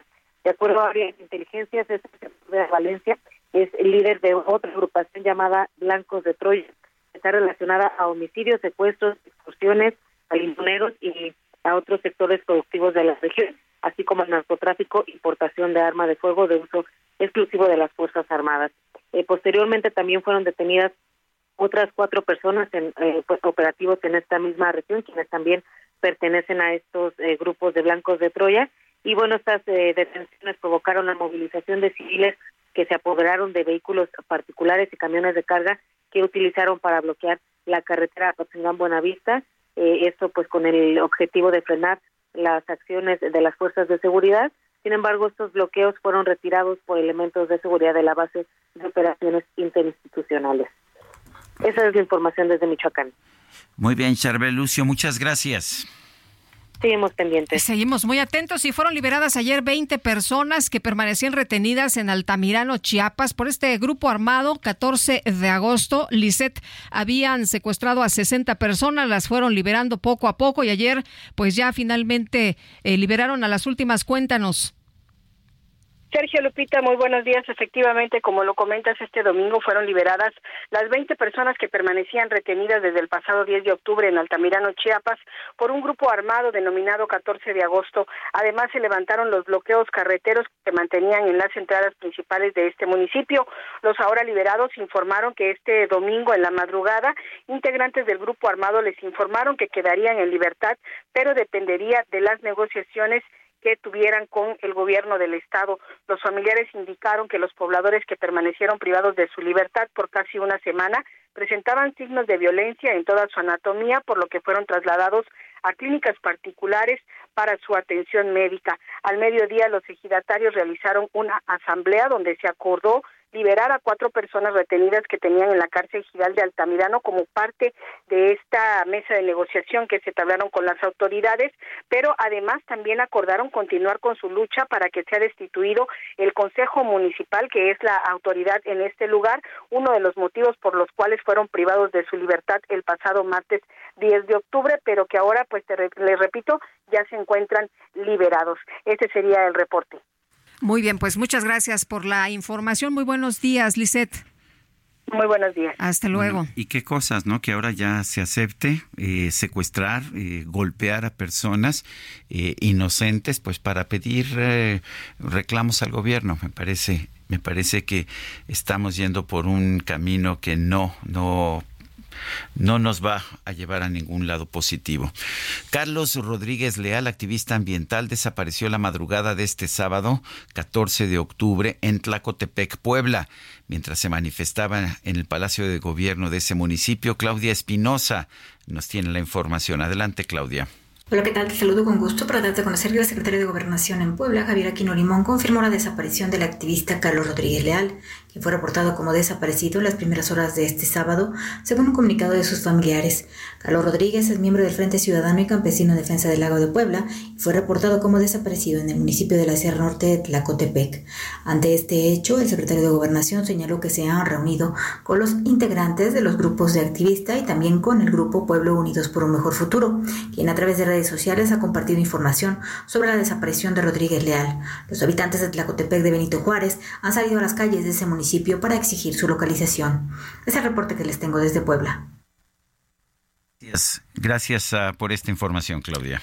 Bueno, y tenemos más eh, sobre secuestrados a tres días del secuestro en la selva Lacandona de ocho policías de la Secretaría de Seguridad, incluida una mujer. Familiares de dos de ellos han bloqueado ya el libramiento norte. Pues eh, en demanda de la localización, ahí en Tuxtla Gutiérrez, los inconformes aseguraron que presuntos indígenas celtales de la localidad frontera Corozal se llevaron a los efectivos porque los confundieron con gente del crimen organizado, según les dijo un funcionario de la Secretaría, eh, cuando por primera eh, vez los atendieron en la Secretaría, pero pues ya no los han hecho caso, no los atienden y pues hasta ahí tienen de información. Eh, plagiaron a ocho policías estatales por allá en la Y hasta el momento no se tiene mayor detalle. Pues sí, lo que estamos viendo es que ya el secuestro se está convirtiendo ya ni siquiera en una táctica del crimen organizado, sino que cualquiera secuestra pues porque dice, ah, es que lo confundí, ah, es que le estoy pidiendo esto al gobierno y mientras tanto pues todos podemos ser víctimas de ese crimen. Son las 9 con 51 minutos. Vamos a un resumen de la información. El presidente López Obrador envió una felicitación al empresario y político Daniel Novoa, virtual ganador en la segunda vuelta de las elecciones presidenciales de Ecuador. Aprovecho también para expresar nuestra felicitación al eh, maestro Daniel Novoa, que el día de ayer eh, triunfó en las elecciones presidenciales de Ecuador. Va a ser el próximo presidente de Ecuador y le enviamos un saludo, una felicitación. Y por otro lado, el presidente aseguró que el nuevo director del Instituto para devolver al pueblo lo robado, Alberto Becerra, ya probó que es honesto y que le tiene amor al pueblo. Es Alberto Becerra. ¿no? Hoy les entregan sus antecedentes, su historia pública. Es un agente de absoluta confianza de nosotros. Ha estado trabajando conmigo para que se ahorren la nota en el Reforma y en el Universal. Estuvo en la ayudantía. Eh, es de los jóvenes que me han acompañado y se van formando, que los voy este, orientando. Son como alumnos que recorren conmigo el país y ya después de un tiempo, pues ya que se prueban que son honestos, que le tienen amor al pueblo, pues entonces se les promueve. La barra mexicana Colegio de Abogados consideró inadmisible el recorte presupuestal y la extinción de los fideicomisos del Poder Judicial. Recordó que este tiene la misma jerarquía que el legislativo y el ejecutivo, por lo que no debe estar a merced de ninguno de ellos. Balance, el ejército de Israel dio a conocer que el reporte oficial, personas secuestradas por Hamas durante el ataque del pasado 7 de octubre, pasó de 155 a 199 víctimas. Fabrizio Carboni, director del Comité Internacional de la Cruz Roja para Medio Oriente, informó que el organismo mantiene conversaciones confidenciales con responsables de Hamas para pedir la liberación de los rehenes retenidos en la franja de Gaza. El Ministerio de Sanidad de Gaza informó que los ataques del ejército israelí en su territorio ya han dejado por lo menos 2.750 muertos y más de 9.700 heridos.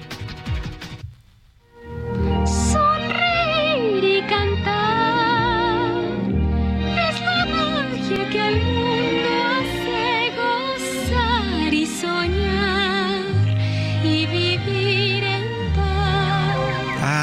pues este 16 de octubre la empresa Disney celebra sus primeros 100 años de historia. Por este motivo, la firma lanzó un cortometraje especial titulado Once Upon a Studio, Érase una vez un estudio, dirigido por Dan Abraham y Trent Corey, en el que aparecen 543 personajes del universo Disney, encabezados por Mickey Mouse, por supuesto. ¿Y qué crees, Guadalupe? ¿Qué pasó? Se nos acabó el tiempo. Bueno, pues vámonos entonces, que la pasen todos muy bien, disfruten este día, buena semana y nos escuchamos mañana a las 7 en punto, ¿te parece? Me parece muy razonable. Hasta mañana. Gracias de todo corazón.